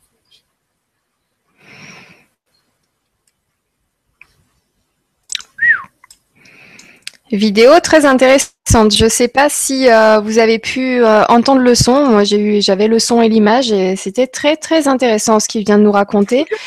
Je vais voir dans les commentaires. Ouais, j'ai tenu moi. J'ai mis un fort au maximum, j'ai tenu.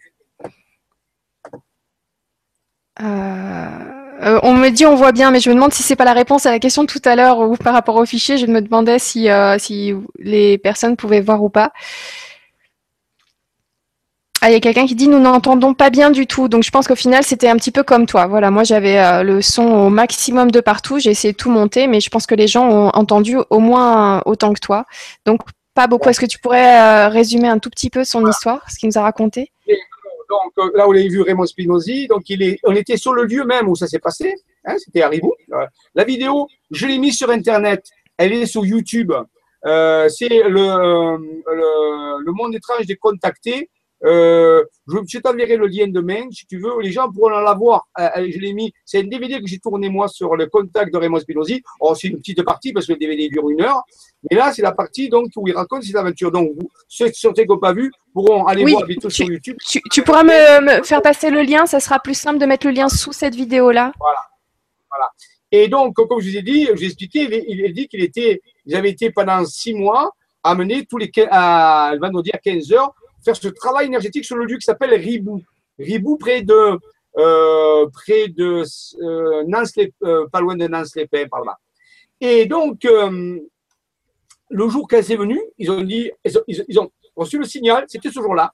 Ils sont allés et ils avaient un chien. Donc Raymond, il explique que son ami Henri dit, mais si le chien ne vient pas, moi je ne viens pas. Et, Raymond a dit, mais si mes amis ne viennent pas, moi je ne viens pas. Alors la voix qui était féminine leur a dit non, non, il n'y a pas de problème, le chien peut venir. Donc ils sont mis dos à dos, ils ont été. Est-ce que ça s'est passé Est-ce que c'est Scotty Téléportinou, Gimme Up On ne sait pas. Ils ont été amenés dans une. Alors, c'est pas un vaisseau parce que, comme il dit Raymond, il n'y avait pas de. Il n'y avait pas de, de, cloison. il n'y avait pas de. Voilà, il n'y avait pas de limite, c'était pas un vaisseau. C'était infini. Il m'a dit en haut, en bas, à droite, à gauche, c'était tout bleu. Sur le, sol, sur le corps, il y avait des veloutes, comme des veloutes comme ça, et il y avait des piliers dans lequel il circulait un liquide très très bleu. Il me dit, je ne sais pas ce que c'est, je ne sais pas. Et donc, euh, la voix lui dit à lui, parce qu'il ne savait pas ce qui se passait pour son ami, et, il a dit, avancez-vous. Donc, quand il avançait, il m'a toujours expliqué que ça faisait, ça faisait comme des euh, les veloutes qui se déplaçaient. Et à un moment donné, il a vu sortir cette espèce de technologie du sol. Il est approché, il a regardé, là, il a vu, il a vu la Terre. Là, il a compris, il a dit, mais ça, je suis plus sur Terre. Et il a vu la Terre. Il a dit, bougez pas. Et ça zoomait, il a vu l'Europe. Ça zoomait, il a vu la France. Ça zoomait, et on y a vu euh, la, Provence.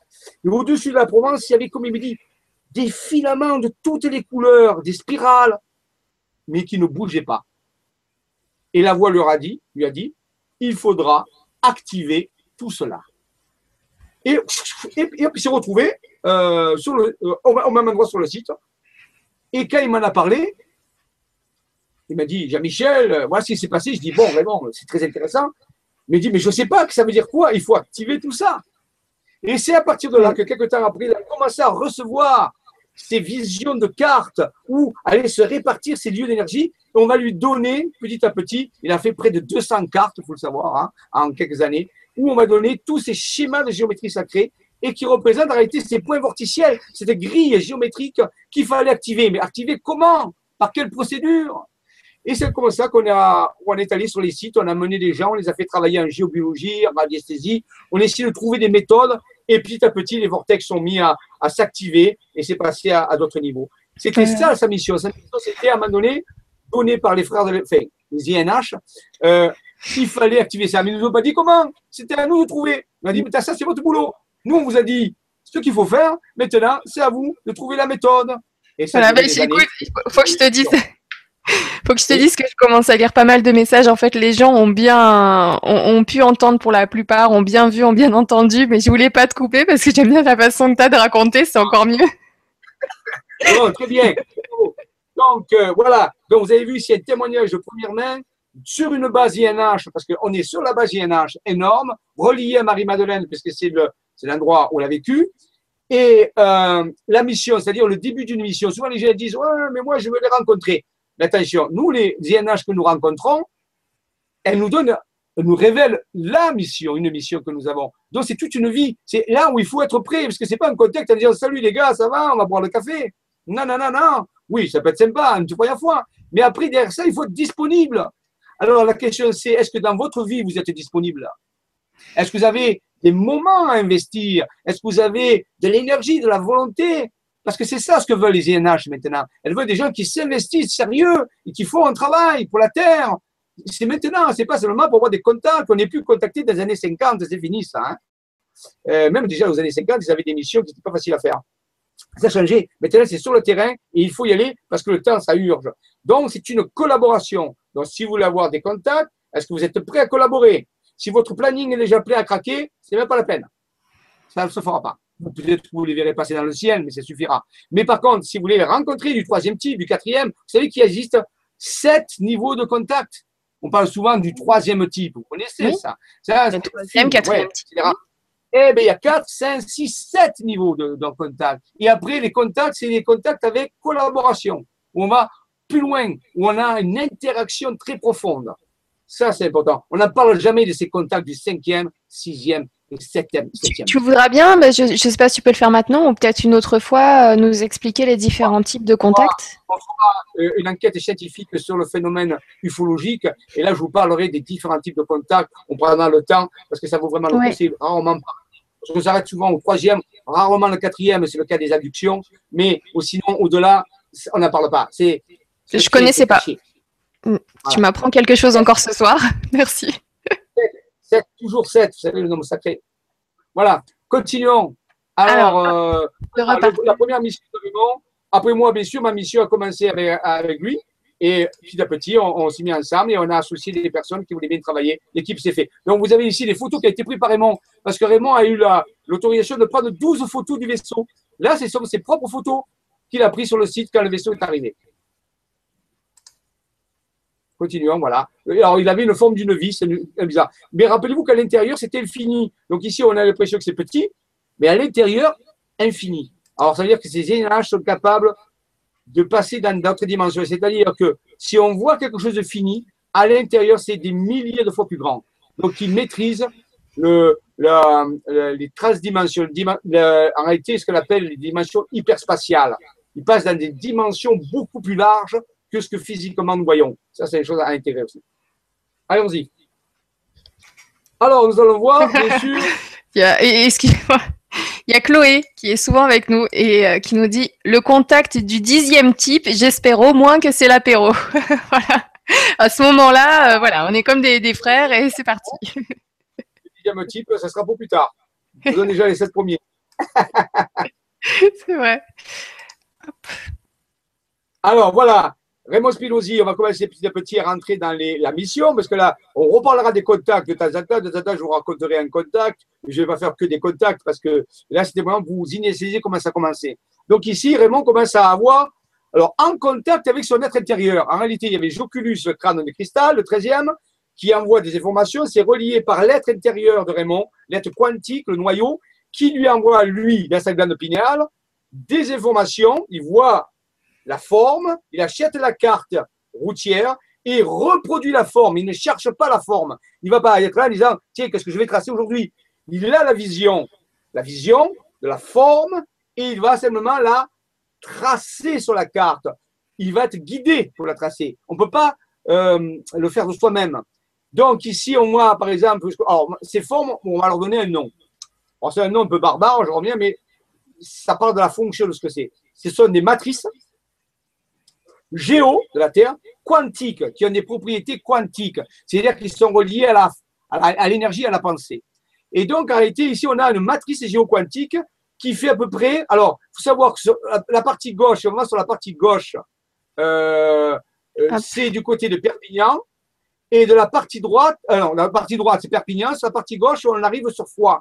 Donc, si on prend la distance Foix et Perpignan, on doit avoir 154 à 200 km. Vers le haut, on va vers Toulouse. Donc, réalité, c'est une matrice qui fait plusieurs 200 km de haut et 200 km de large, en gros. Elle est sur le sud-ouest, près de la région de Rennes-le-Château, de Rennes-les-Bains, où bientôt on va reparler de la. de- on a parlé déjà de, la Bessonnière et la géométrie sacrée de la Bessonnière, et on va parler bientôt, euh, dans la prochaine émission, de l'abbé Boudet, un, collaborateur de la Bessonnière. On verra le chromniac de Rennes-les-Bains. Eh bien, toutes ces choses-là sont inscrites dans ces matrices. Ces matrices, les points blancs que vous voyez, sont des sommets de montagne. Donc, Raymond a pu tracer cette matrice en reliant des sommets de montagne. Regardez l'hallucinante symétrie. Prenez le triangle bleu le plus à droite. Voyez? Regardez, Oui. c'est le même à gauche. Il est, et ça, c'est impossible. Il est à 200 km, c'est-à-dire qu'en réalité, on a une totale symétrie. La figure, on pourrait la couper en deux. Elle est totalement symétrique sur 200 km en reliant les sommets de montagne. Je vous dis, quelque part, tout scientifique dira, c'est absolument impossible d'obtenir ce tracé-là. Eh bien, ces tracés sont apparus. Ce sont avec une espèce de diamant qu'on voit euh, noir et bleu, noir et rouge, un- une structure diamantée comme un diamant avec deux étoiles en haut et en bas. Ce sont des matrices géoquantiques. Et à quoi elles servent? Eh bien, je vous l'ai expliqué, ce sont là où il y a les vortex, les centres d'énergie, ce sont des matrices de soutien énergétique. On a vu tout à l'heure, rappelez, avec la Terre, avec des points blancs, Mhm. les réseaux. Eh bien, ici, c'est géométrique.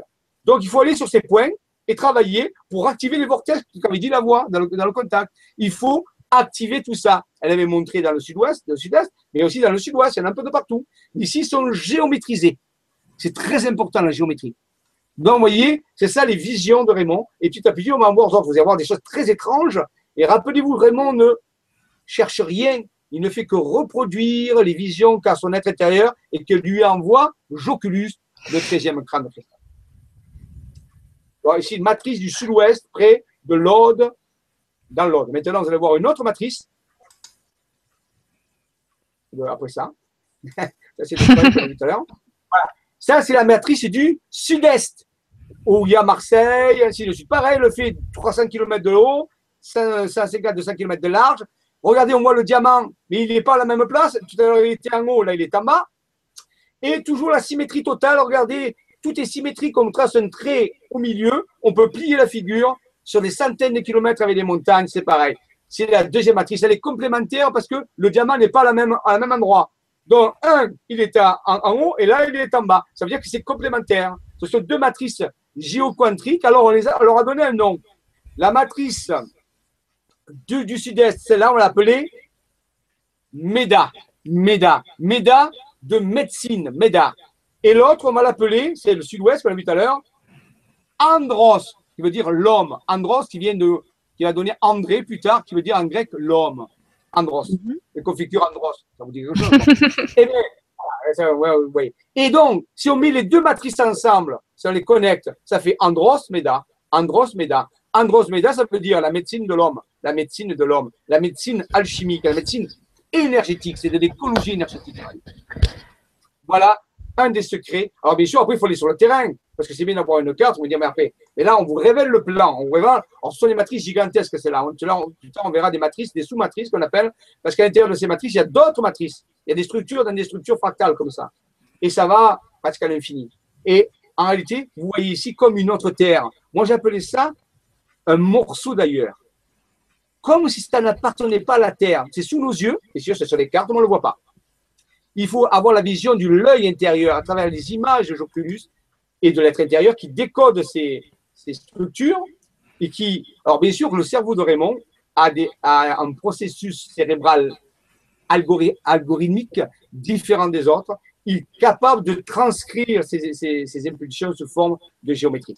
Tout le monde n'a pas forcément ça. Mais c'est venu avec l'entraînement, c'est venu avec son- tout son travail qu'il a fait sur les sites. C'est important de comprendre. C'est comme une mutation cérébrale qui lui Mhm. permet d'obtenir ces résultats. Passons à la suite. Voilà. Mais là, vous avez une sous-matrice, donc elle est dans le sud-est, comme on l'a vu tout à l'heure.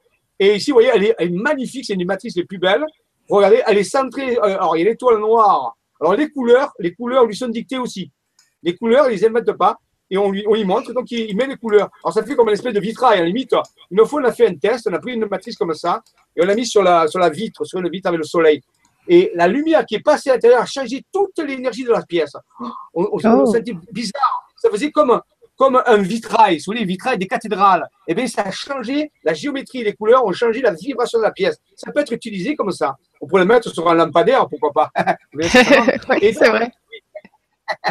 voilà. Et donc, euh, alors, donc, euh, euh, cette matrice avec l'étoile noire, le centre de l'étoile noire, c'est Barjol, la ville de Barjol qui se trouve dans le, dans le sud-est. Et on en parlera plus tard parce que Barjol est un, endroit très particulier qui renferme un secret euh, qui, a, qui, qui a trait à la Terre creuse. Et donc, euh, euh, on voit, on dirait un avion furtif. Vous pensez au F-117 des- de l'armée américaine, un avion Mhm. furtif gigantesque qui est là, et ce sont des matrices donc énergétiques. Je vous l'ai expliqué, vous avez compris le principe des géo, matrices géoquantiques qui permettent de travailler sur des énergies particulières pour aider la Terre à se guérir. Je crois qu'il faut aider la Terre à se guérir. Maintenant, si l'humanité veut se guérir, elle est la bienvenue. Si elle ne veut pas se guérir, c'est autre chose. Mais, la Terre va se guérir. Dans tous les cas, elle va se guérir. Donc ça, c'est important. Et pour la guérir, il y a des humains qui vont aider la Terre à se guérir. Et pour ça, il faut travailler sur des grandes structures euh, énergétiques. On ne peut pas faire euh, du, du détail, on n'a pas le temps. Donc, on- et ces matrices nous aident à relier les énergies. Lorsqu'on fait un travail sur un endroit particulier, ça rayonne sur toute la matrice et ça active des lieux. Des lieux s'activent automatiquement, où les gens peuvent se sentir mieux, sans savoir pourquoi, hein, bien sûr, ils peuvent vivre différemment. Donc il y a des choses, on travaille, ici sur une trame énergétique, mais il y a une procédure et une géométrie qui relie à ça. Et c'est ce qu'un train nous révéler. Les intelligences humaines révèlent la structure géométrique unique, jamais montrée, jamais dans toute l'histoire humaine, personne n'a vu ça. Alors vous direz pourquoi on le voit maintenant? Ah, on en reparlera, parce que nous vivons une période particulière qu'on appelle, que les anciens appelaient la fin des temps. Rien d'avoir peur de ça. Il ne faut pas avoir peur de la fin des temps. Tout a une fin pour un nouveau début. Eh bien, ce début est en train de se commencer. C'est-à-dire qu'en réalité, au lieu d'attendre la fin, mais on commence, on anticipe et on installe un meilleur début. Donc, on a une fin, tout le monde le sait, il n'y a pas de problème. Mais nous commençons à travailler le début pour que cette fin, ce début, se chevauche à un moment donné et on vive une histoire pas trop turbulente. Donc, c'est ce qu'on nous ont demandé les INH, c'est-à-dire d'anticiper, de ne pas attendre le dernier moment que les choses nous tombent dessus et être pris au dépourvu, comme la cigale et la fourmi. Mais quelque part ici, il faudrait plutôt anticiper pour ceux qui le veulent, ceux qui ont plein de bonne volonté, ceux qui peuvent s'investir et qui ont compris que leur destin se joue actuellement et qu'il y a de l'espoir, qu'il y a beaucoup de choses à faire, encore un petit peu pendant un certain temps, et qu'il y a des grandes choses qui sont en mouvement, que la Terre est en train de se guérir, de se soigner, et que l'humanité, s'il le désire, est invitée à cette noce alchimique, mais qu'elle n'attende pas trop, parce que tout a une fin. Eh oui. On va s'y mettre. Voilà, c'est bien. Alors, passons à. Voilà. voilà encore un autre type, euh, toujours au même endroit. Les points blancs, rappelez-vous, c'est les sommets de montagne. Ici, ce qu'on appelle un espace fibré en mathématiques. C'est un espace fibré. Alors, pour ceux qui sont curieux, vous allez sur Google et vous tapez espace fibré. Vous verrez, c'est des mathématiques, la topologie. Et ainsi, ici, ça existe, hein, c'est la théorie mathématique de la topologie, ça, parle des espaces interdimensionnels. Et en réalité, ici, euh, les intelligences à travers les mondes nous montrent qu'il y a des plans comme des millefeuilles qui se chevauchent et qu'on peut passer d'un plan à l'autre en travaillant sur les énergies. Donc, c'est une autre façon de représenter les choses comme un millefeuille qui a été réparti de certaines façons. Donc, ce sont des, des plans les uns au-dessus des autres. C'est une autre façon de voir aussi les matrices géoquantiques. Donc, vous voyez, il y a différentes façon de les voir, différentes. Euh, considérez ça comme une, nouvelle planète, comme la structure d'une nouvelle planète qui est en train de naître. Oui. Ah, alors là, c'est une des premières cartes aussi de Raymond. C'est tout un poème, je ne sais pas si on aura le temps de beaucoup, on y reviendra un jour, mais seulement je la présente. Là, c'est une des premières cartes aussi de Raymond, avec ce que je vous ai montré. Elles ne sont pas forcément dans l'ordre chronologique. Hein. Et ici, euh, on appelait ça le pèlerinage des étoiles en Provence. Pourquoi? Parce qu'un jour, Raymond arrive avec sa carte, il me dit Jean-Michel, j'ai reçu des nouvelles visions, j'ai tracé ça à une carte. ah, c'est super, Raymond. Alors, il m'ouvre la carte comme ça, je dis Waouh, qu'est-ce que c'est? Elle me dit Eh bien, il y a 17 étoiles, toutes faites à partir des sommets de montagne, des étoiles à cinq branches, qu'on appelle des pentagrammes ou des pentalphas. Oui. Qui partent, oui, on les voit. La première à gauche, le plus à gauche, elle se trouve à à euh, Villedieu-les-Avignon, près d'Avignon.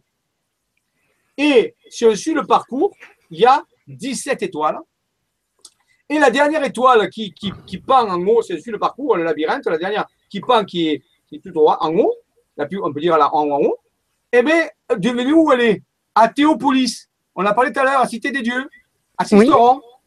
Alors, on a appelé ce pèlerinage le pèlerinage des étoiles en Provence de a été la cité des papes, Avignon, à la cité de Dieu, à Théopolis. On avait fait même un DVD qui est, qui est, qui est passé chez Debosca Productions, euh, et on a fait un DVD là-dessus. Et donc, on explique. Et à un moment donné, alors je dis, je dis mais attends, Raymond, mais on dirait une constellation. Mais il dit, t'as raison, c'est quelle constellation?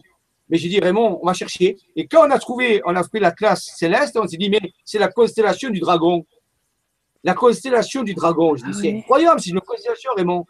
Mais dit, mais comptons le nombre d'étoiles qu'il y a sur la constellation. Donc, on a pris notre, notre euh, carte. Il y a 17 étoiles majeures dans la constellation du dragon. On est ébahi. Je dis, c'est pas vrai, je ne crois pas. Là, il y a 17 étoiles. Et dans la constellation du dragon, il y a 17 étoiles. Alors, je dis, mais qu'est-ce qu'il faut faire? Mais Raymond me dit, eh bien, je crois qu'il va falloir activer ces 17 lieux. Je dis, Raymond, 17 lieux? Ça fait beaucoup quand même. Je me dis, ouais, mais on prendra le temps qu'il faut, on le fera. Et on a, grâce à une association qu'on a mis en route à un moment donné, on a amené des gens sur ces lieux chaque, fois, chaque mois. On, a, on faisait une étoile, fait une étoile et avec des lieux qui étaient autour, qui étaient intéressants, faire un travail énergétique de géobiologie. Et on a mis un an et demi pour euh, franchir les 17 étoiles et activer, parce que les intelligences ont dit, il faut que vous réveilliez le dragon. Je dis, oui, mais quel dragon? Je dit, dragon, c'est Draco en, latin. Et Draco, c'est l'anagramme de Cardo. Ah oui, et quoi? Et Cardo, c'est le cœur. Donc vous devez faire battre le cœur du dragon. C'est le cœur de la terre, c'est le, le, dragon de la terre. C'est le dragon de la terre, la ouivre, ce que les anciens appelaient la ouivre, euh, ce qu'on appelait euh, voilà, le dragon. Et il faut que ce dragon se réveille. C'est absolument important pour les matrices qu'on a vues tout à l'heure. C'est l'énergie de la Terre. Mm-hmm. Ça s'appellerait ça la Kundalini. Donc, la Kundalini de la Terre. Donc, on a fait ça. Et pendant un an et demi, on a mené une trentaine de personnes tous les mois. Ça mentait un mois. On faisait une étoile et on a fait ça. Et à la fin, on nous a dit, ça y est, le dragon est réveillé. L'énergie de la Terre est en train de changer. Vous aurez les prochaines cartes. Et c'est à partir de là que les, les nouvelles cartes sont arrivées. Donc, il a fallu pendant un an et demi qu'on euh, travaille sur chacun de ces sites. Et il y avait des kilomètres à faire. Et l'hiver, il y a eu la neige, il y a eu la pluie, il y a eu le vent. Euh, C'était pas toujours euh, très facile, mais on l'a fait et on a réveillé de la cité des papes d'Avignon à la cité de Dieu à Théopolis. On a réveillé le dragon de la terre, un gentil dragon qui dormait depuis longtemps et qui avait besoin de se réveiller pour que les énergies de la terre puissent commencer à se guérir. Donc, vous voyez, c'est pas nous, c'est pas récent, ça date des années 2000. Donc, quelque part, ça fait 15 ans que le dragon se réveille petit à petit et que l'énergie de la Terre est en train de changer. Voilà à quoi ça sert aussi. Euh, je ne sais pas si tu voulais continuer. Euh, vu, le temps qui est passé, là, ça fait déjà presque une heure et demie. On pourrait prendre quelques petites questions. Et, euh, surtout, comme tu parlais du, pèlerinage des étoiles en Provence, ça me rappelle que c'est le titre de la prochaine chronique. Donc, la mission céleste, le secret du pèlerinage des étoiles en Provence. On va avoir cette chronique-là le 18, le 18 juin. Et donc, euh, voilà, c'est, c'est très bien de, de, finir du coup sur ce pèlerinage des étoiles qu'on voit ici. Ce sera le début de la chronique suivante. Voilà, j'ai lu le. On parlera à ce, niveau-là. Et ensuite, on approfondira un petit peu cette énergie du dragon et on essaiera de mieux comprendre l'éveil du dragon, ce que c'est vraiment derrière et qu'est-ce que ça annonce en réalité. Oui, et tu nous, tu nous reparleras de ce fameux visage qu'on voit apparaître et euh, qui ah, parle. vous l'avez reconnu, il est là, bravo, vous avez l'œil, vous avez reconnu, il est là. Ah, il est là. On saura vous serez bien surpris, vous serez bien surpris. Je te remercie beaucoup, beaucoup, beaucoup pour toutes ces informations. Il y a beaucoup de gens là d'ailleurs qui, qui t'ont laissé des messages et qui te remercient euh, autant que moi pour euh, toutes ces infos. Et on va essayer d'en savoir un petit peu plus avec toutes les questions. Donc, je vais prendre la question de Gérard qui nous dit Bravo Jean-Michel et Nora qui consacrent ce week-end de l'ascension à la communication utile. Allez-vous ainsi nous permettre d'atteindre les plus hauts barreaux de l'échelle du souvenir et de la reconnaissance de notre réalité? Et c'est une question. Est-ce qu'avec tout ce travail, on va réussir euh, à atteindre, euh, comme dit Gérard, les plus hauts barreaux de l'échelle du souvenir et de la reconnaissance de notre réalité Alors, vous savez que je ne veux pas faire des assertions, c'est-à-dire des choses gratuites. On va quand même un peu anticiper. Oui, d'après nos recherches, et parce que là, ça fait 10 ans, je vous parle de choses qui se sont déroulées il y a 10 ans, même 15 ans, euh, actuellement, euh, la Terre est en train de se guérir. C'est vrai que l'humanité est invitée à ce jour de l'ascension à maîtriser son prochain niveau de réalité. Ce n'est pas une mince affaire. Je ne vous parle pas ici de trucs mystiques, de trucs euh, de rêves, de fantasmes. Je vous parle d'un vrai travail euh, de maîtrise de la pensée quantique à travers le cœur. Euh, oui, des humains pourront être invités à, à habiter de nouveaux niveaux de réalité. Ce n'est pas une mince affaire. Pas, ça se fait pas tout seul. C'est un beau travail d'alchimie. Le dragon a bien travaillé, il nous a révélé euh, les secrets de, cette alchimie qui est en train de se dérouler. Alors, les plus hauts barreaux, oui, la Terre va se guérir. Maintenant, ce que va devenir chacun d'entre nous, je crois que c'est dans les mains de chacun, c'est à vous de voir ce que vous allez investir, faire ou pas faire. Euh, vous recevrez en fonction de ce que vous aurez investi. Il n'y a pas de certitude dans quoi que ce soit, mais je peux seulement vous dire qu'il y a beaucoup d'espoir. Il y a beaucoup de choses merveilleuses qui sont en train de préparer. Et je vous le redirai souvent, mais les intelligences non humaines nous ont dit il n'y a pas très longtemps, oui, c'est gagné. C'est gagné. Il n'y aura pas euh, les catastrophes telles qu'ils avaient été annoncées. Il y aura des bouleversements, des bouleversements au niveau des sociétés, certains au niveau de la, géographie, bien sûr, mais il n'y aura pas quelque chose de très trop important. Il y aura quand même certaines choses qui sont nécessaires, mais nous sommes actuellement sur une nouvelle ligne du futur, une nouvelle ligne euh, de probabilité beaucoup plus lumineuse que celle qui était avant, qui était promis, promis, avant.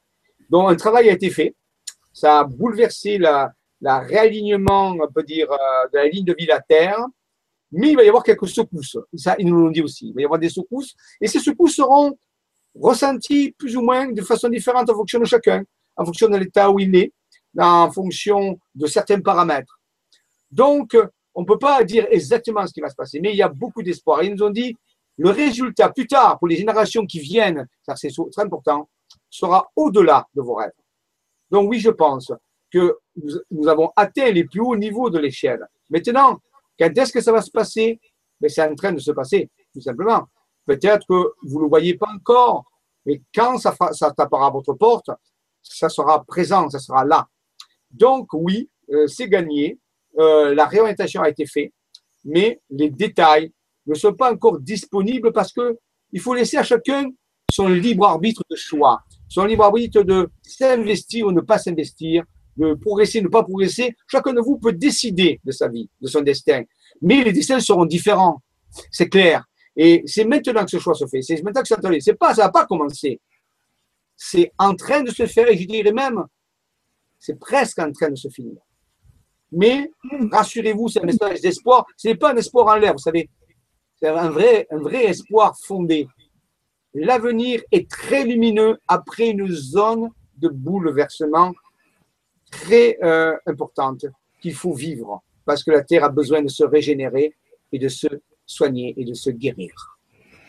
Je te remercie. Merci beaucoup, Jean-Michel. Merci beaucoup, Gérard. Euh.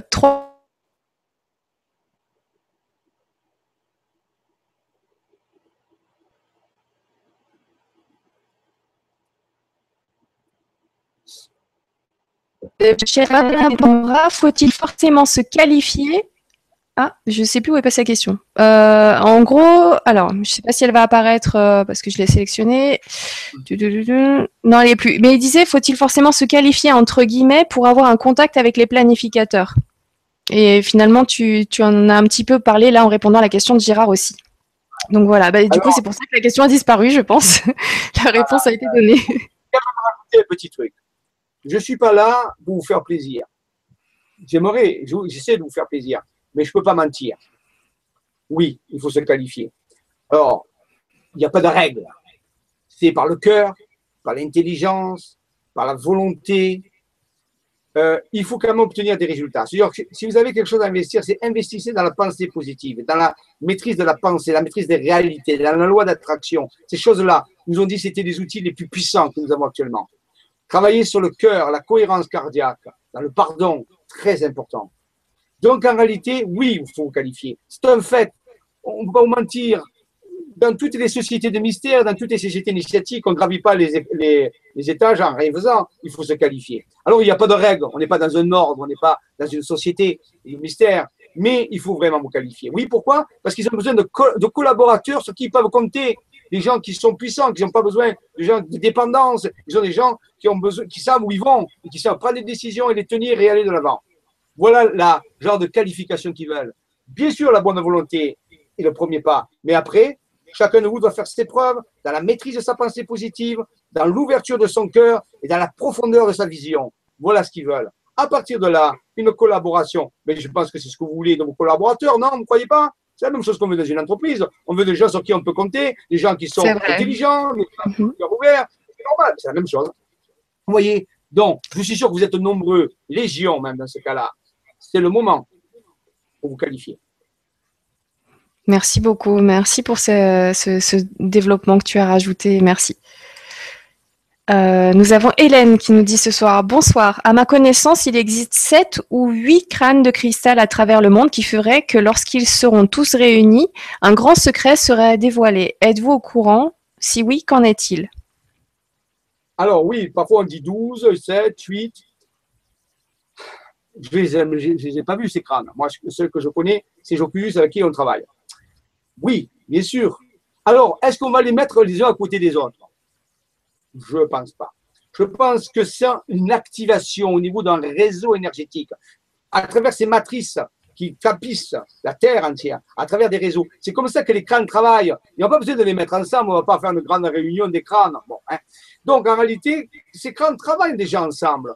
Et au fur et à mesure qu'ils sont activés, ils révèlent le secret de la vie. Mais c'est quoi le secret de la vie? Alors, c'est une question que je vous pose. Qu'est-ce que c'est pour vous le secret de la vie?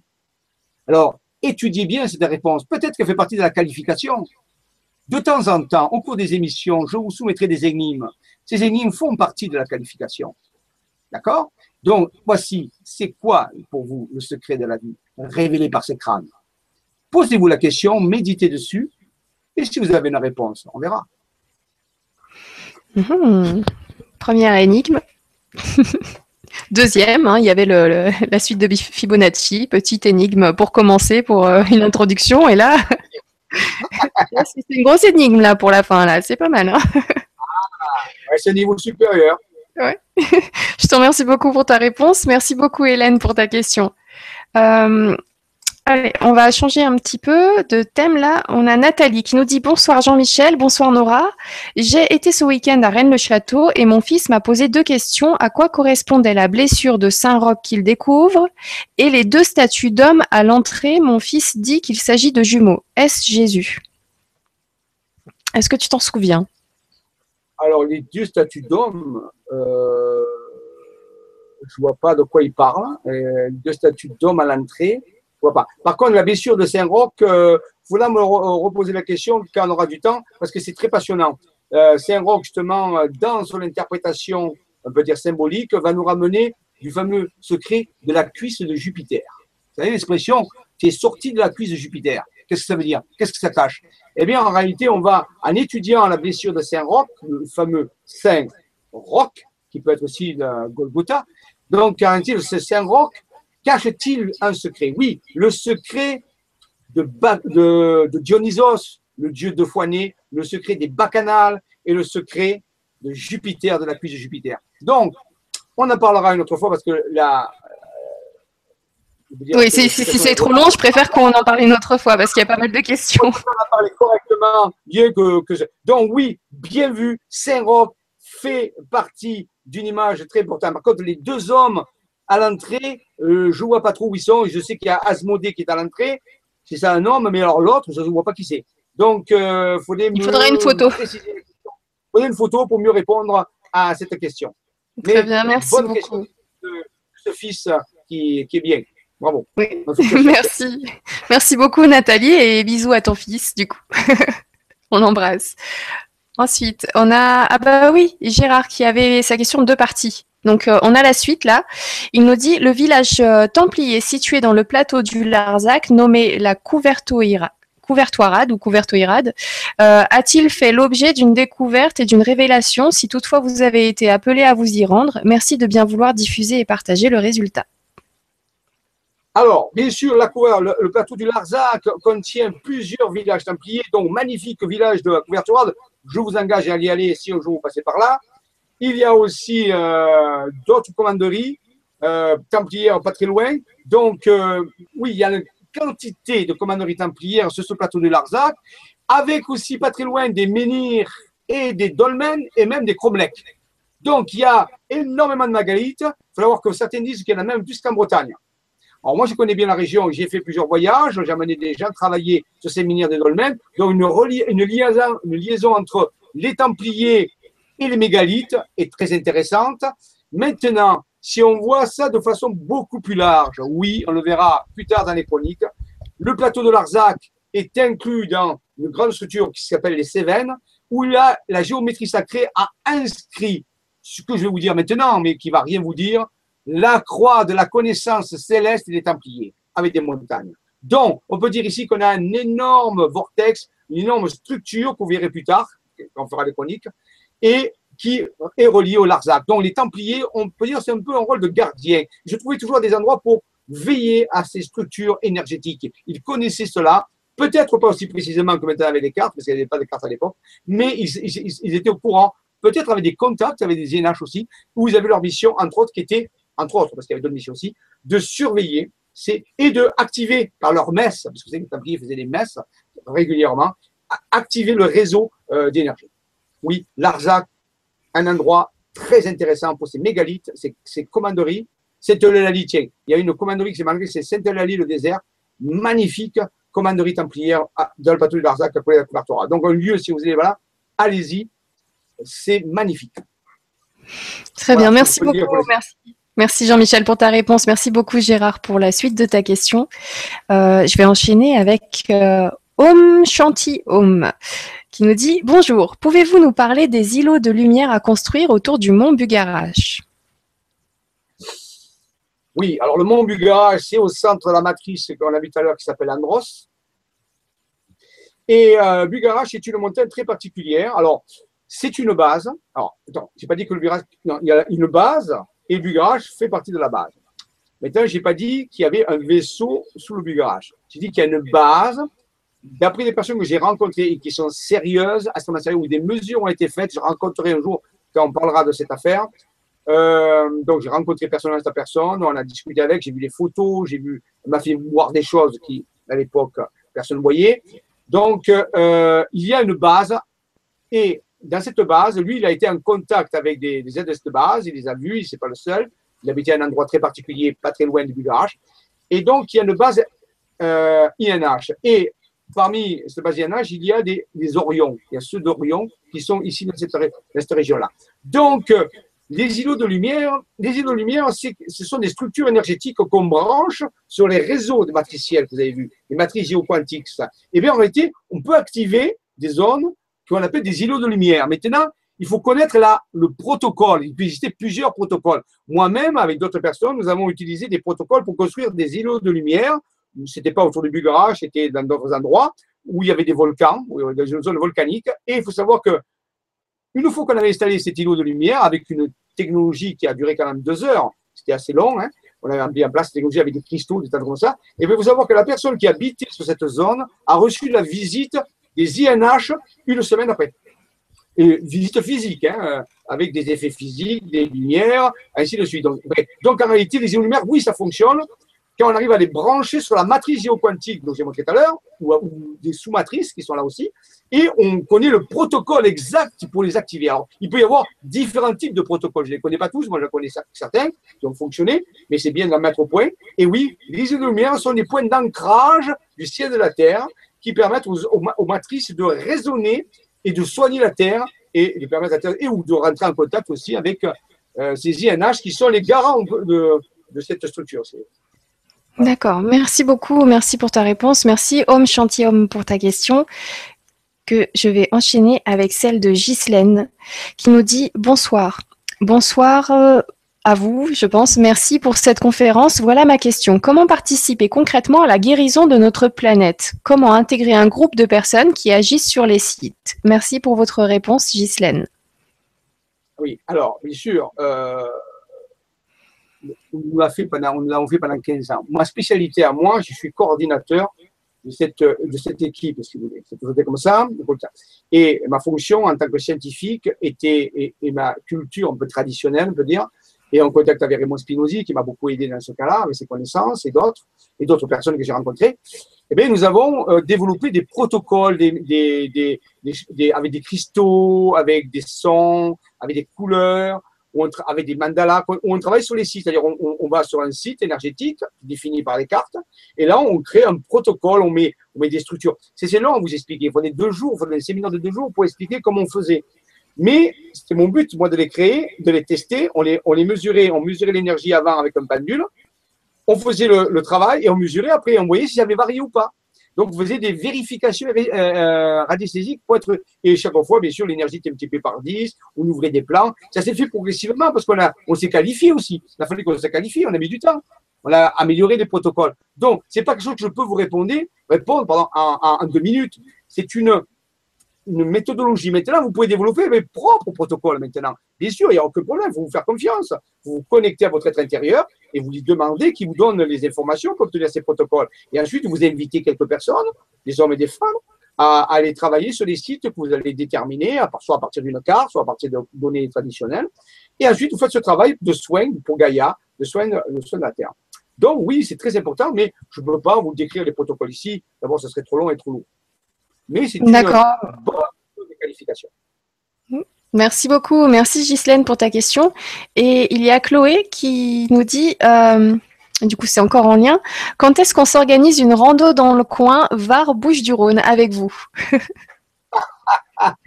Eh bien, j'ai un programme sur Vision. Vous savez, je suis beaucoup occupé parce que j'ai à peu près 12 équipes, membres d'équipes qui se trouvent dans la France entière et je pars souvent plusieurs mois pour essayer de, de leur donner les dernières informations, ainsi de suite.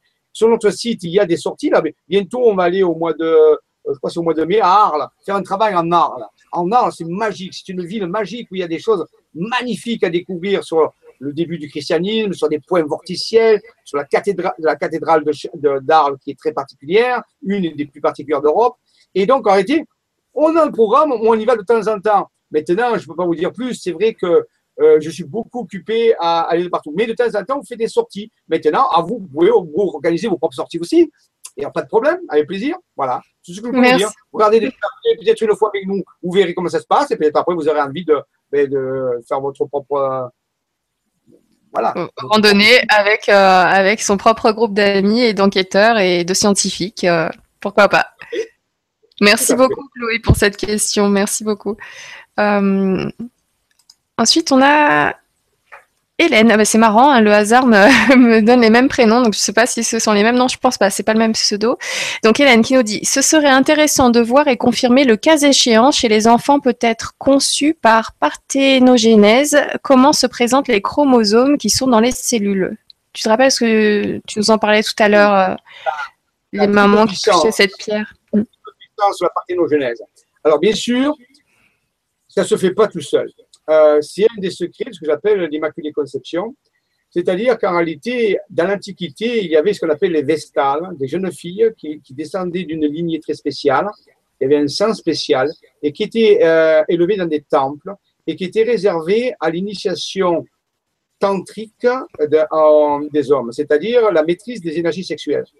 Et à travers cette euh, initiation, qui était très longue et très difficile, euh, et aussi par l'activation des corps de lumière, euh, dans ce qu'on appelle le Kundalini Yoga, ou alors euh, voilà, le Kundalini Yoga, on peut arriver, lorsque l'homme et une femme travaillent en énergétique complémentaire, avec une bonne maîtrise des énergies de la sexualité sacrée, qui arrivent à faire monter la Kundalini, à ce moment-là, s'ils conçoivent, s'ils ont un rapport, on peut dire, de sexualité sacrée à ce moment-là, l'enfant qui est conçu est conçu d'une façon différente que lorsqu'on pratique normalement. C'était le secret. En réalité, et on peut se poser la question, si on croit en l'histoire du Maître Jésus, comment Jésus a été conçu? Peut-être que c'est là. Et d'autres grands avatars. Donc en réalité, c'est une méthode de conception très particulière qui ne s'improvise pas, qui demande un très grand entraînement, une très grande maîtrise, et c'est avant tout la femme qui a initialisé, initié l'homme, peut dire à la maîtrise de ses énergies, et lorsqu'ensemble, ils, ils étaient un couple alchimique, on peut dire, ils arrivaient à concevoir, à permettre à, des enfants d'un nouveau genre d'apparaître. Donc, euh, actuellement, dans nos sociétés, c'est très peu connu. C'est révélé un petit peu dans le Da Vinci Code, à un moment donné, euh, dans le film Da Vinci Code d'Anne Brown. Donc, euh, ils avaient déjà une génétique un peu différente. Le père et la mère avaient déjà une génétique un peu différente. Et donc, ils arrivaient à concevoir un enfant d'une façon différente, par la maîtrise des énergies. Ça s'appelle la parthénogenèse. Donc, euh, euh, voilà ce que je peux dire actuellement. On peut simplement peut-être réfléchir, se donner la possibilité dans le futur que les enfants des nouvelles générations seront peut-être de plus en plus conçus de cette façon, ce qui amène une transformation totale de notre approche sexuelle. Mm-hmm. Voilà. C'est vrai. Merci beaucoup. Merci pour cette réponse. Merci beaucoup, Hélène, pour cette question très intéressante. Euh, on a Abba.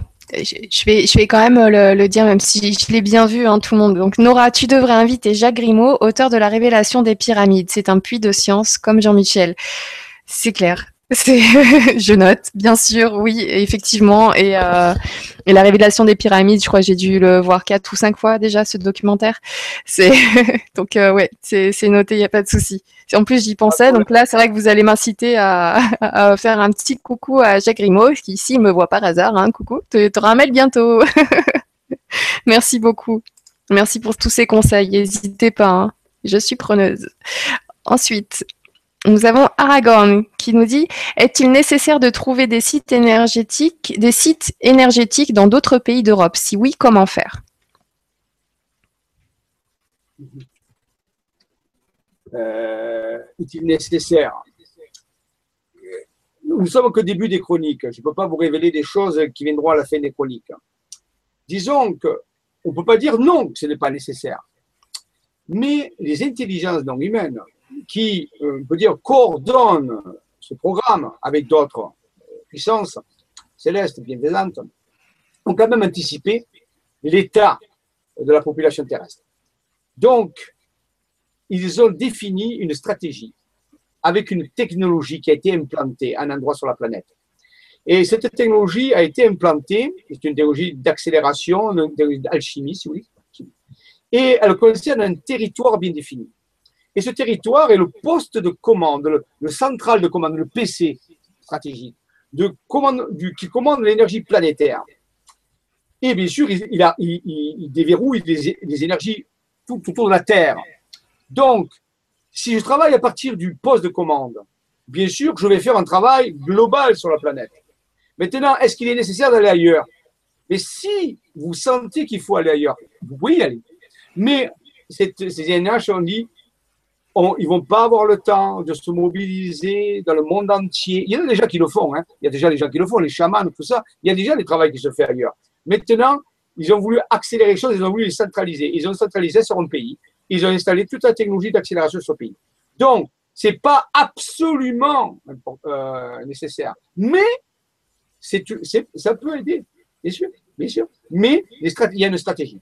Donc, c'est pas tout sur la planète vu le temps qui reste, vous voulez, vu ce qui doit être formé, on n'a pas le temps, si vous voulez. Si on avait 200 ans, peut-être qu'on dirait, bon, on va le délocaliser, mais non. Ici, ça n'a pas été délocalisé, ça a été installé à un endroit et ça rayonne, par contre, sur toute la planète. Sur tous les sites de la planète rayonnent à partir de lieux, mais il y a un PC de commande pour rassembler les gens, pour faire un travail très vite et très puissant.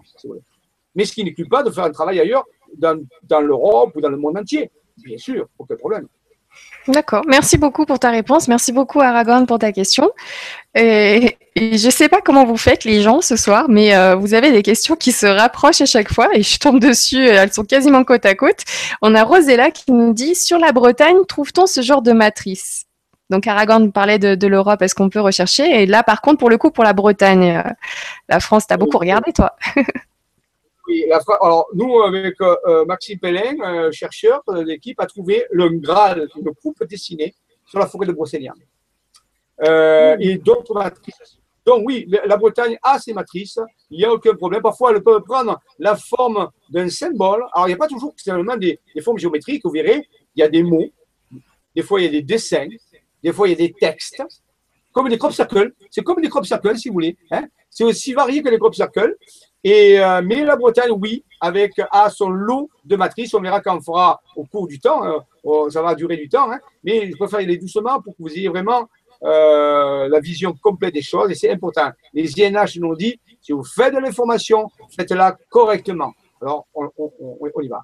Donc, en réalité, oui, vous verrez, euh, je ne sais pas quand, quand le mois sera venu, vous verrez ces matrices sur la Bretagne. Elles sont merveilleuses, avec la forêt de Brocéliande et d'autres endroits, bien sûr.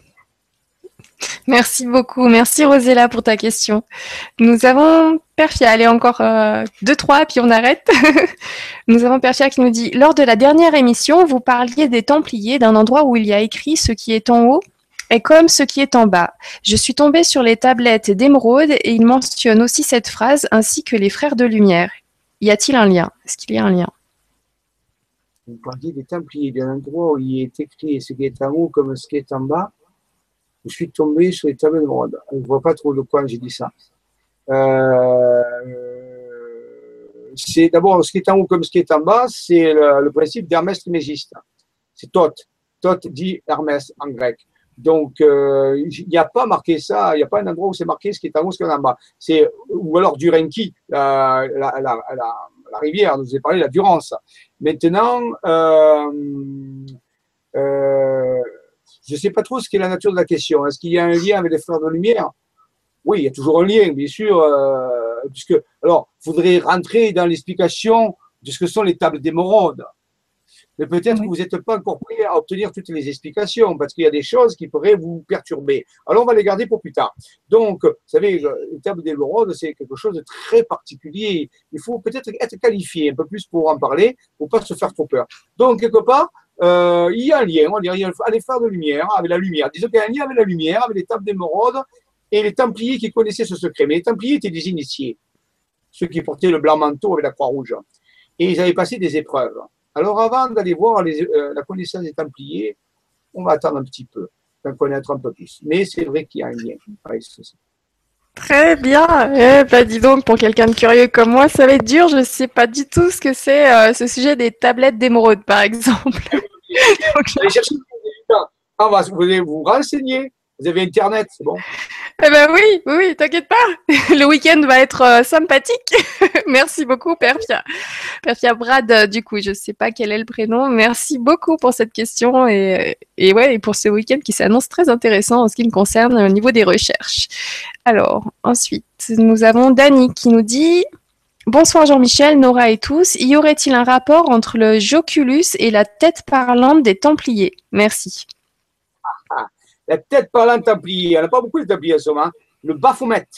Le Baphomet, euh, la tête qui parlait. Alors, il y a toutes les légendes là-dessus. Oui, bien sûr, mais c'est relié avec la question d'avant. Donc, il y a un lien entre le Baphomet, entre les tables d'émeraude, entre les frères et la lumière. Tout ceci fait un, énorme secret. Mais euh, oui, oui, donc il y a, il y a, il y a un rapport entre. Euh, on peut dire que, puisque les Templiers, c'est eux qui l'avaient caché, alors, c'est pas eux qui l'ont fabriqué, hein, c'est quelque chose qui vient d'ailleurs. Hein, mais en réalité, oui, euh, on peut dire c'est la tête qui parle. En même temps, c'est pas forcément celle dont on parle dans les livres, hein, mais on peut dire s'il y en a une, celle-là est à la bonne place. Oui, c'est une tête qui parle, un crâne qui parle et qui révèle des choses, qui nous met toujours sur la piste euh, pour, nous, pour nous qualifier, pour, monter d'étape en étape. Oui, c'est une tête qui parle, ça c'est vrai. Joculus peut être considéré comme ça. D'accord. Merci beaucoup. Merci Jean-Michel. Merci Dani pour cette question. Euh, nous avons Hélène qui nous dit, alors c'est pas encore la même, qui nous dit quel est le but de ces contacts, s'il vous plaît? Merci beaucoup. Donc, euh, c'est les contacts avec les planificateurs. Alors, justement, il faut définir ce que sont les planificateurs pour savoir quels sont les contacts que nous avons. Alors, les planificateurs, pour en dire un petit mot, on reviendra dessus parce qu'on reviendra souvent là-dessus. Un, planificateur, c'est ce qu'ils font des plans. Et des plans de quoi Eh bien, d'abord, pour être planificateur, il faut se qualifier. Ah, bon. C'est-à-dire que les planificateurs sont des intelligences non humaines qui ont atteint un tel niveau de conscience, de science, d'amour et d'expansion, de compassion, qu'ils sont qualifiés pour s'occuper de la semence de la vie et de l'accompagnement de la vie dans son évolution, quelle que soit cette forme de vie. On peut dire c'est comme des jardiniers travaillent dans un jardin et ils plantent, ils font pousser. Alors, c'est pas eux, c'est pas la vie, ils ne donnent pas la vie, mais ils plantent les graines, il faut pousser les graines, euh, ils les orientent, ils s'en occupent, parfois ils font des, greffes ou des, trucs. Et donc, en réalité, les planificateurs ont un plan, mais s'occupent sur la plan au niveau de la vie, au niveau d'une galaxie. On appelle la galaxie. Donc, en réalité, ils travaillent là-dessus. Maintenant, euh, ces contacts, alors, ce sont des contacts spéciaux ce sont des contacts des personnes qui veulent s'associer aux planificateurs pour les aider dans leur tâche de planification. Parce que les planificateurs ont besoin de personnel au sol, on peut dire, quelque part, et qui vont faire un travail énergétique sur les grilles énergétiques, sur les matrices, et ainsi de suite, pour aider à la vie, comme on dit, à la planète se guérir. Donc, ils vont, ils vont, ils ont besoin de collaborateurs, voilà, d'assistants. Et donc, ils font des propositions. Si les personnes sont qualifiées, ce sont sérieuses, si elles euh, prennent euh, vraiment s'investissent, alors ben, ils donnent des missions de, de planification. Voilà, donc de, euh, à un certain niveau, bien sûr. Et au fur et à mesure, on peut monter, euh, au fur et à mesure qu'on se qualifie de plus en plus, eh bien, on a des missions de plus en plus profondes, de plus en plus puissantes. On devient un petit peu comme un planificateur. Voilà. À petite échelle, oui. Très bien, merci beaucoup pour ta réponse. Merci beaucoup Hélène pour cette question. Euh, ensuite, euh, bah, je vais prendre la dernière. Donc Marie-Christine qui nous dit Et que faut-il faire pour aider ce processus de transformation? Merci. Mais euh, voilà, que faut-il faire? Ça dépend du temps que vous disposez, ça dépend de vos ressources, ça dépend de votre volonté, de votre culture, de votre envie. il y a des milliards de choses. Il y a des... Alors, qu'il soit petit ou grand, ça n'a pas d'importance. Chacun fait ce qu'il a à faire. Déjà avoir la bonne volonté, mettre une intention. Allez, ce soir, avant de vous coucher, avant de fermer les yeux, vous allez envoyer plein d'amour, de compassion à la terre-mère, à Gaïa. Vous dire je t'aime, je t'invite, merci, je t'aime, merci de me porter la vie, merci de donner la vie à toute cette nature. Rien que ça déjà, c'est magnifique. Maintenant, petit à petit, vous allez, si vous avez envie, vous allez progresser. Je ne peux pas vous dire ce que vous allez faire. C'est énorme, c'est colossal et on n'a pas le temps. Et plus, je ne sais pas, je ne vous connais pas, donc je ne sais pas ce que vous voulez vraiment. Mais déjà, travaillez avec la nature, envoyez de la, tous les soirs avant de vous coucher, remerciez, soyez dans la gratitude de la terre-mère, soyez dans la gratitude de la vie, soyez dans la nature. Et c'est rien que ça déjà, vous faites pas mal. Très bien, merci beaucoup pour cette réponse. Merci beaucoup Marie-Christine pour ta question. Euh, je vais juste euh, prendre le temps de, lire deux ou trois messages que j'ai mis de côté. Donc on a Sylvie qui nous dit bonsoir Nora et Jean-Michel, merci. J'avais hâte de vous retrouver tous les deux. Vos vibras sont passionnantes et quelle découverte. Nous voyons la vie sous un autre angle maintenant avec les explications de Jean-Michel. Merci encore. Merci beaucoup Sylvie. Merci pour ce message. Ensuite, nous avons Elisa qui nous dit Bonjour Nora et Jean-Michel, mille merci pour votre temps et vos connaissances partagées. Je vous embrasse. Elisa. Merci, beaucoup Elisa. Allez, un petit dernier pour la route. Et Muriel qui nous dit Bonsoir à tous, belle énergie de Jean-Michel en ce jour de l'ascension avec nous. C'est à chaque fois un régal, comme on dit dans le midi. Merci. Merci, à tous. Oui, merci, merci beaucoup tout le monde. Merci pour votre présence. Merci. Euh, on était encore nombreux ce soir. Merci beaucoup d'être présents à chaque fois. Merci pour le temps que vous prenez à poser des questions, à participer avec nous et, euh, et à vous informer en même temps que moi. D'ailleurs, euh, il y a plein de questions que vous posez que j'aurais aimé poser moi-même. Donc, je vous remercie beaucoup pour ce soutien et pour votre accompagnement et pour votre présence et toutes ces bonnes vibrations que vous nous envoyez à chaque fois. Euh, J'en profite pour vous dire que, ben, écoute, Jean-Michel, c'est vrai que ça faisait un petit moment qu'on t'avait pas vu parce que tu étais en déplacement. D'ailleurs, il va falloir qu'on en parle les prochaines fois. Hein, tu vas revenir plus tôt hein, parce que tu nous as vraiment manqué. Moi, tu m'as beaucoup manqué. Donc, euh, je suis ravie de vous dire que Jean-Michel sera avec nous. Donc, demain, et vous l'avez dit euh, tout à l'heure, donc demain, il sera là pour la suite et la fin de l'émission sur la Terre creuse, du dossier sur la Terre creuse. On va encore voyager demain. Ça va être, ça va être génial. C'est vrai que la dernière a été passionnante et, et on va reprendre donc là où on s'est arrêté, ou peut-être un poil plus haut pour, euh, pour avoir une bonne suite. Mais j'ai déjà hâte d'être à demain. Et donc, moi, je vous dis à tous, ben, passez une bonne soirée, un bon week-end et retrouvez-nous demain en direct à 20h ici avec Jean-Michel. Je vous embrasse tous. Et comme d'habitude, je laisse le mot de la fin à mon invité, Jean-Michel. Eh bien, je dirais rapidement, merci à tous. J'espère que ce soir, vous avez ascensionné dans vos vibrations et dans votre conscience tous les jours un pas vers la montée.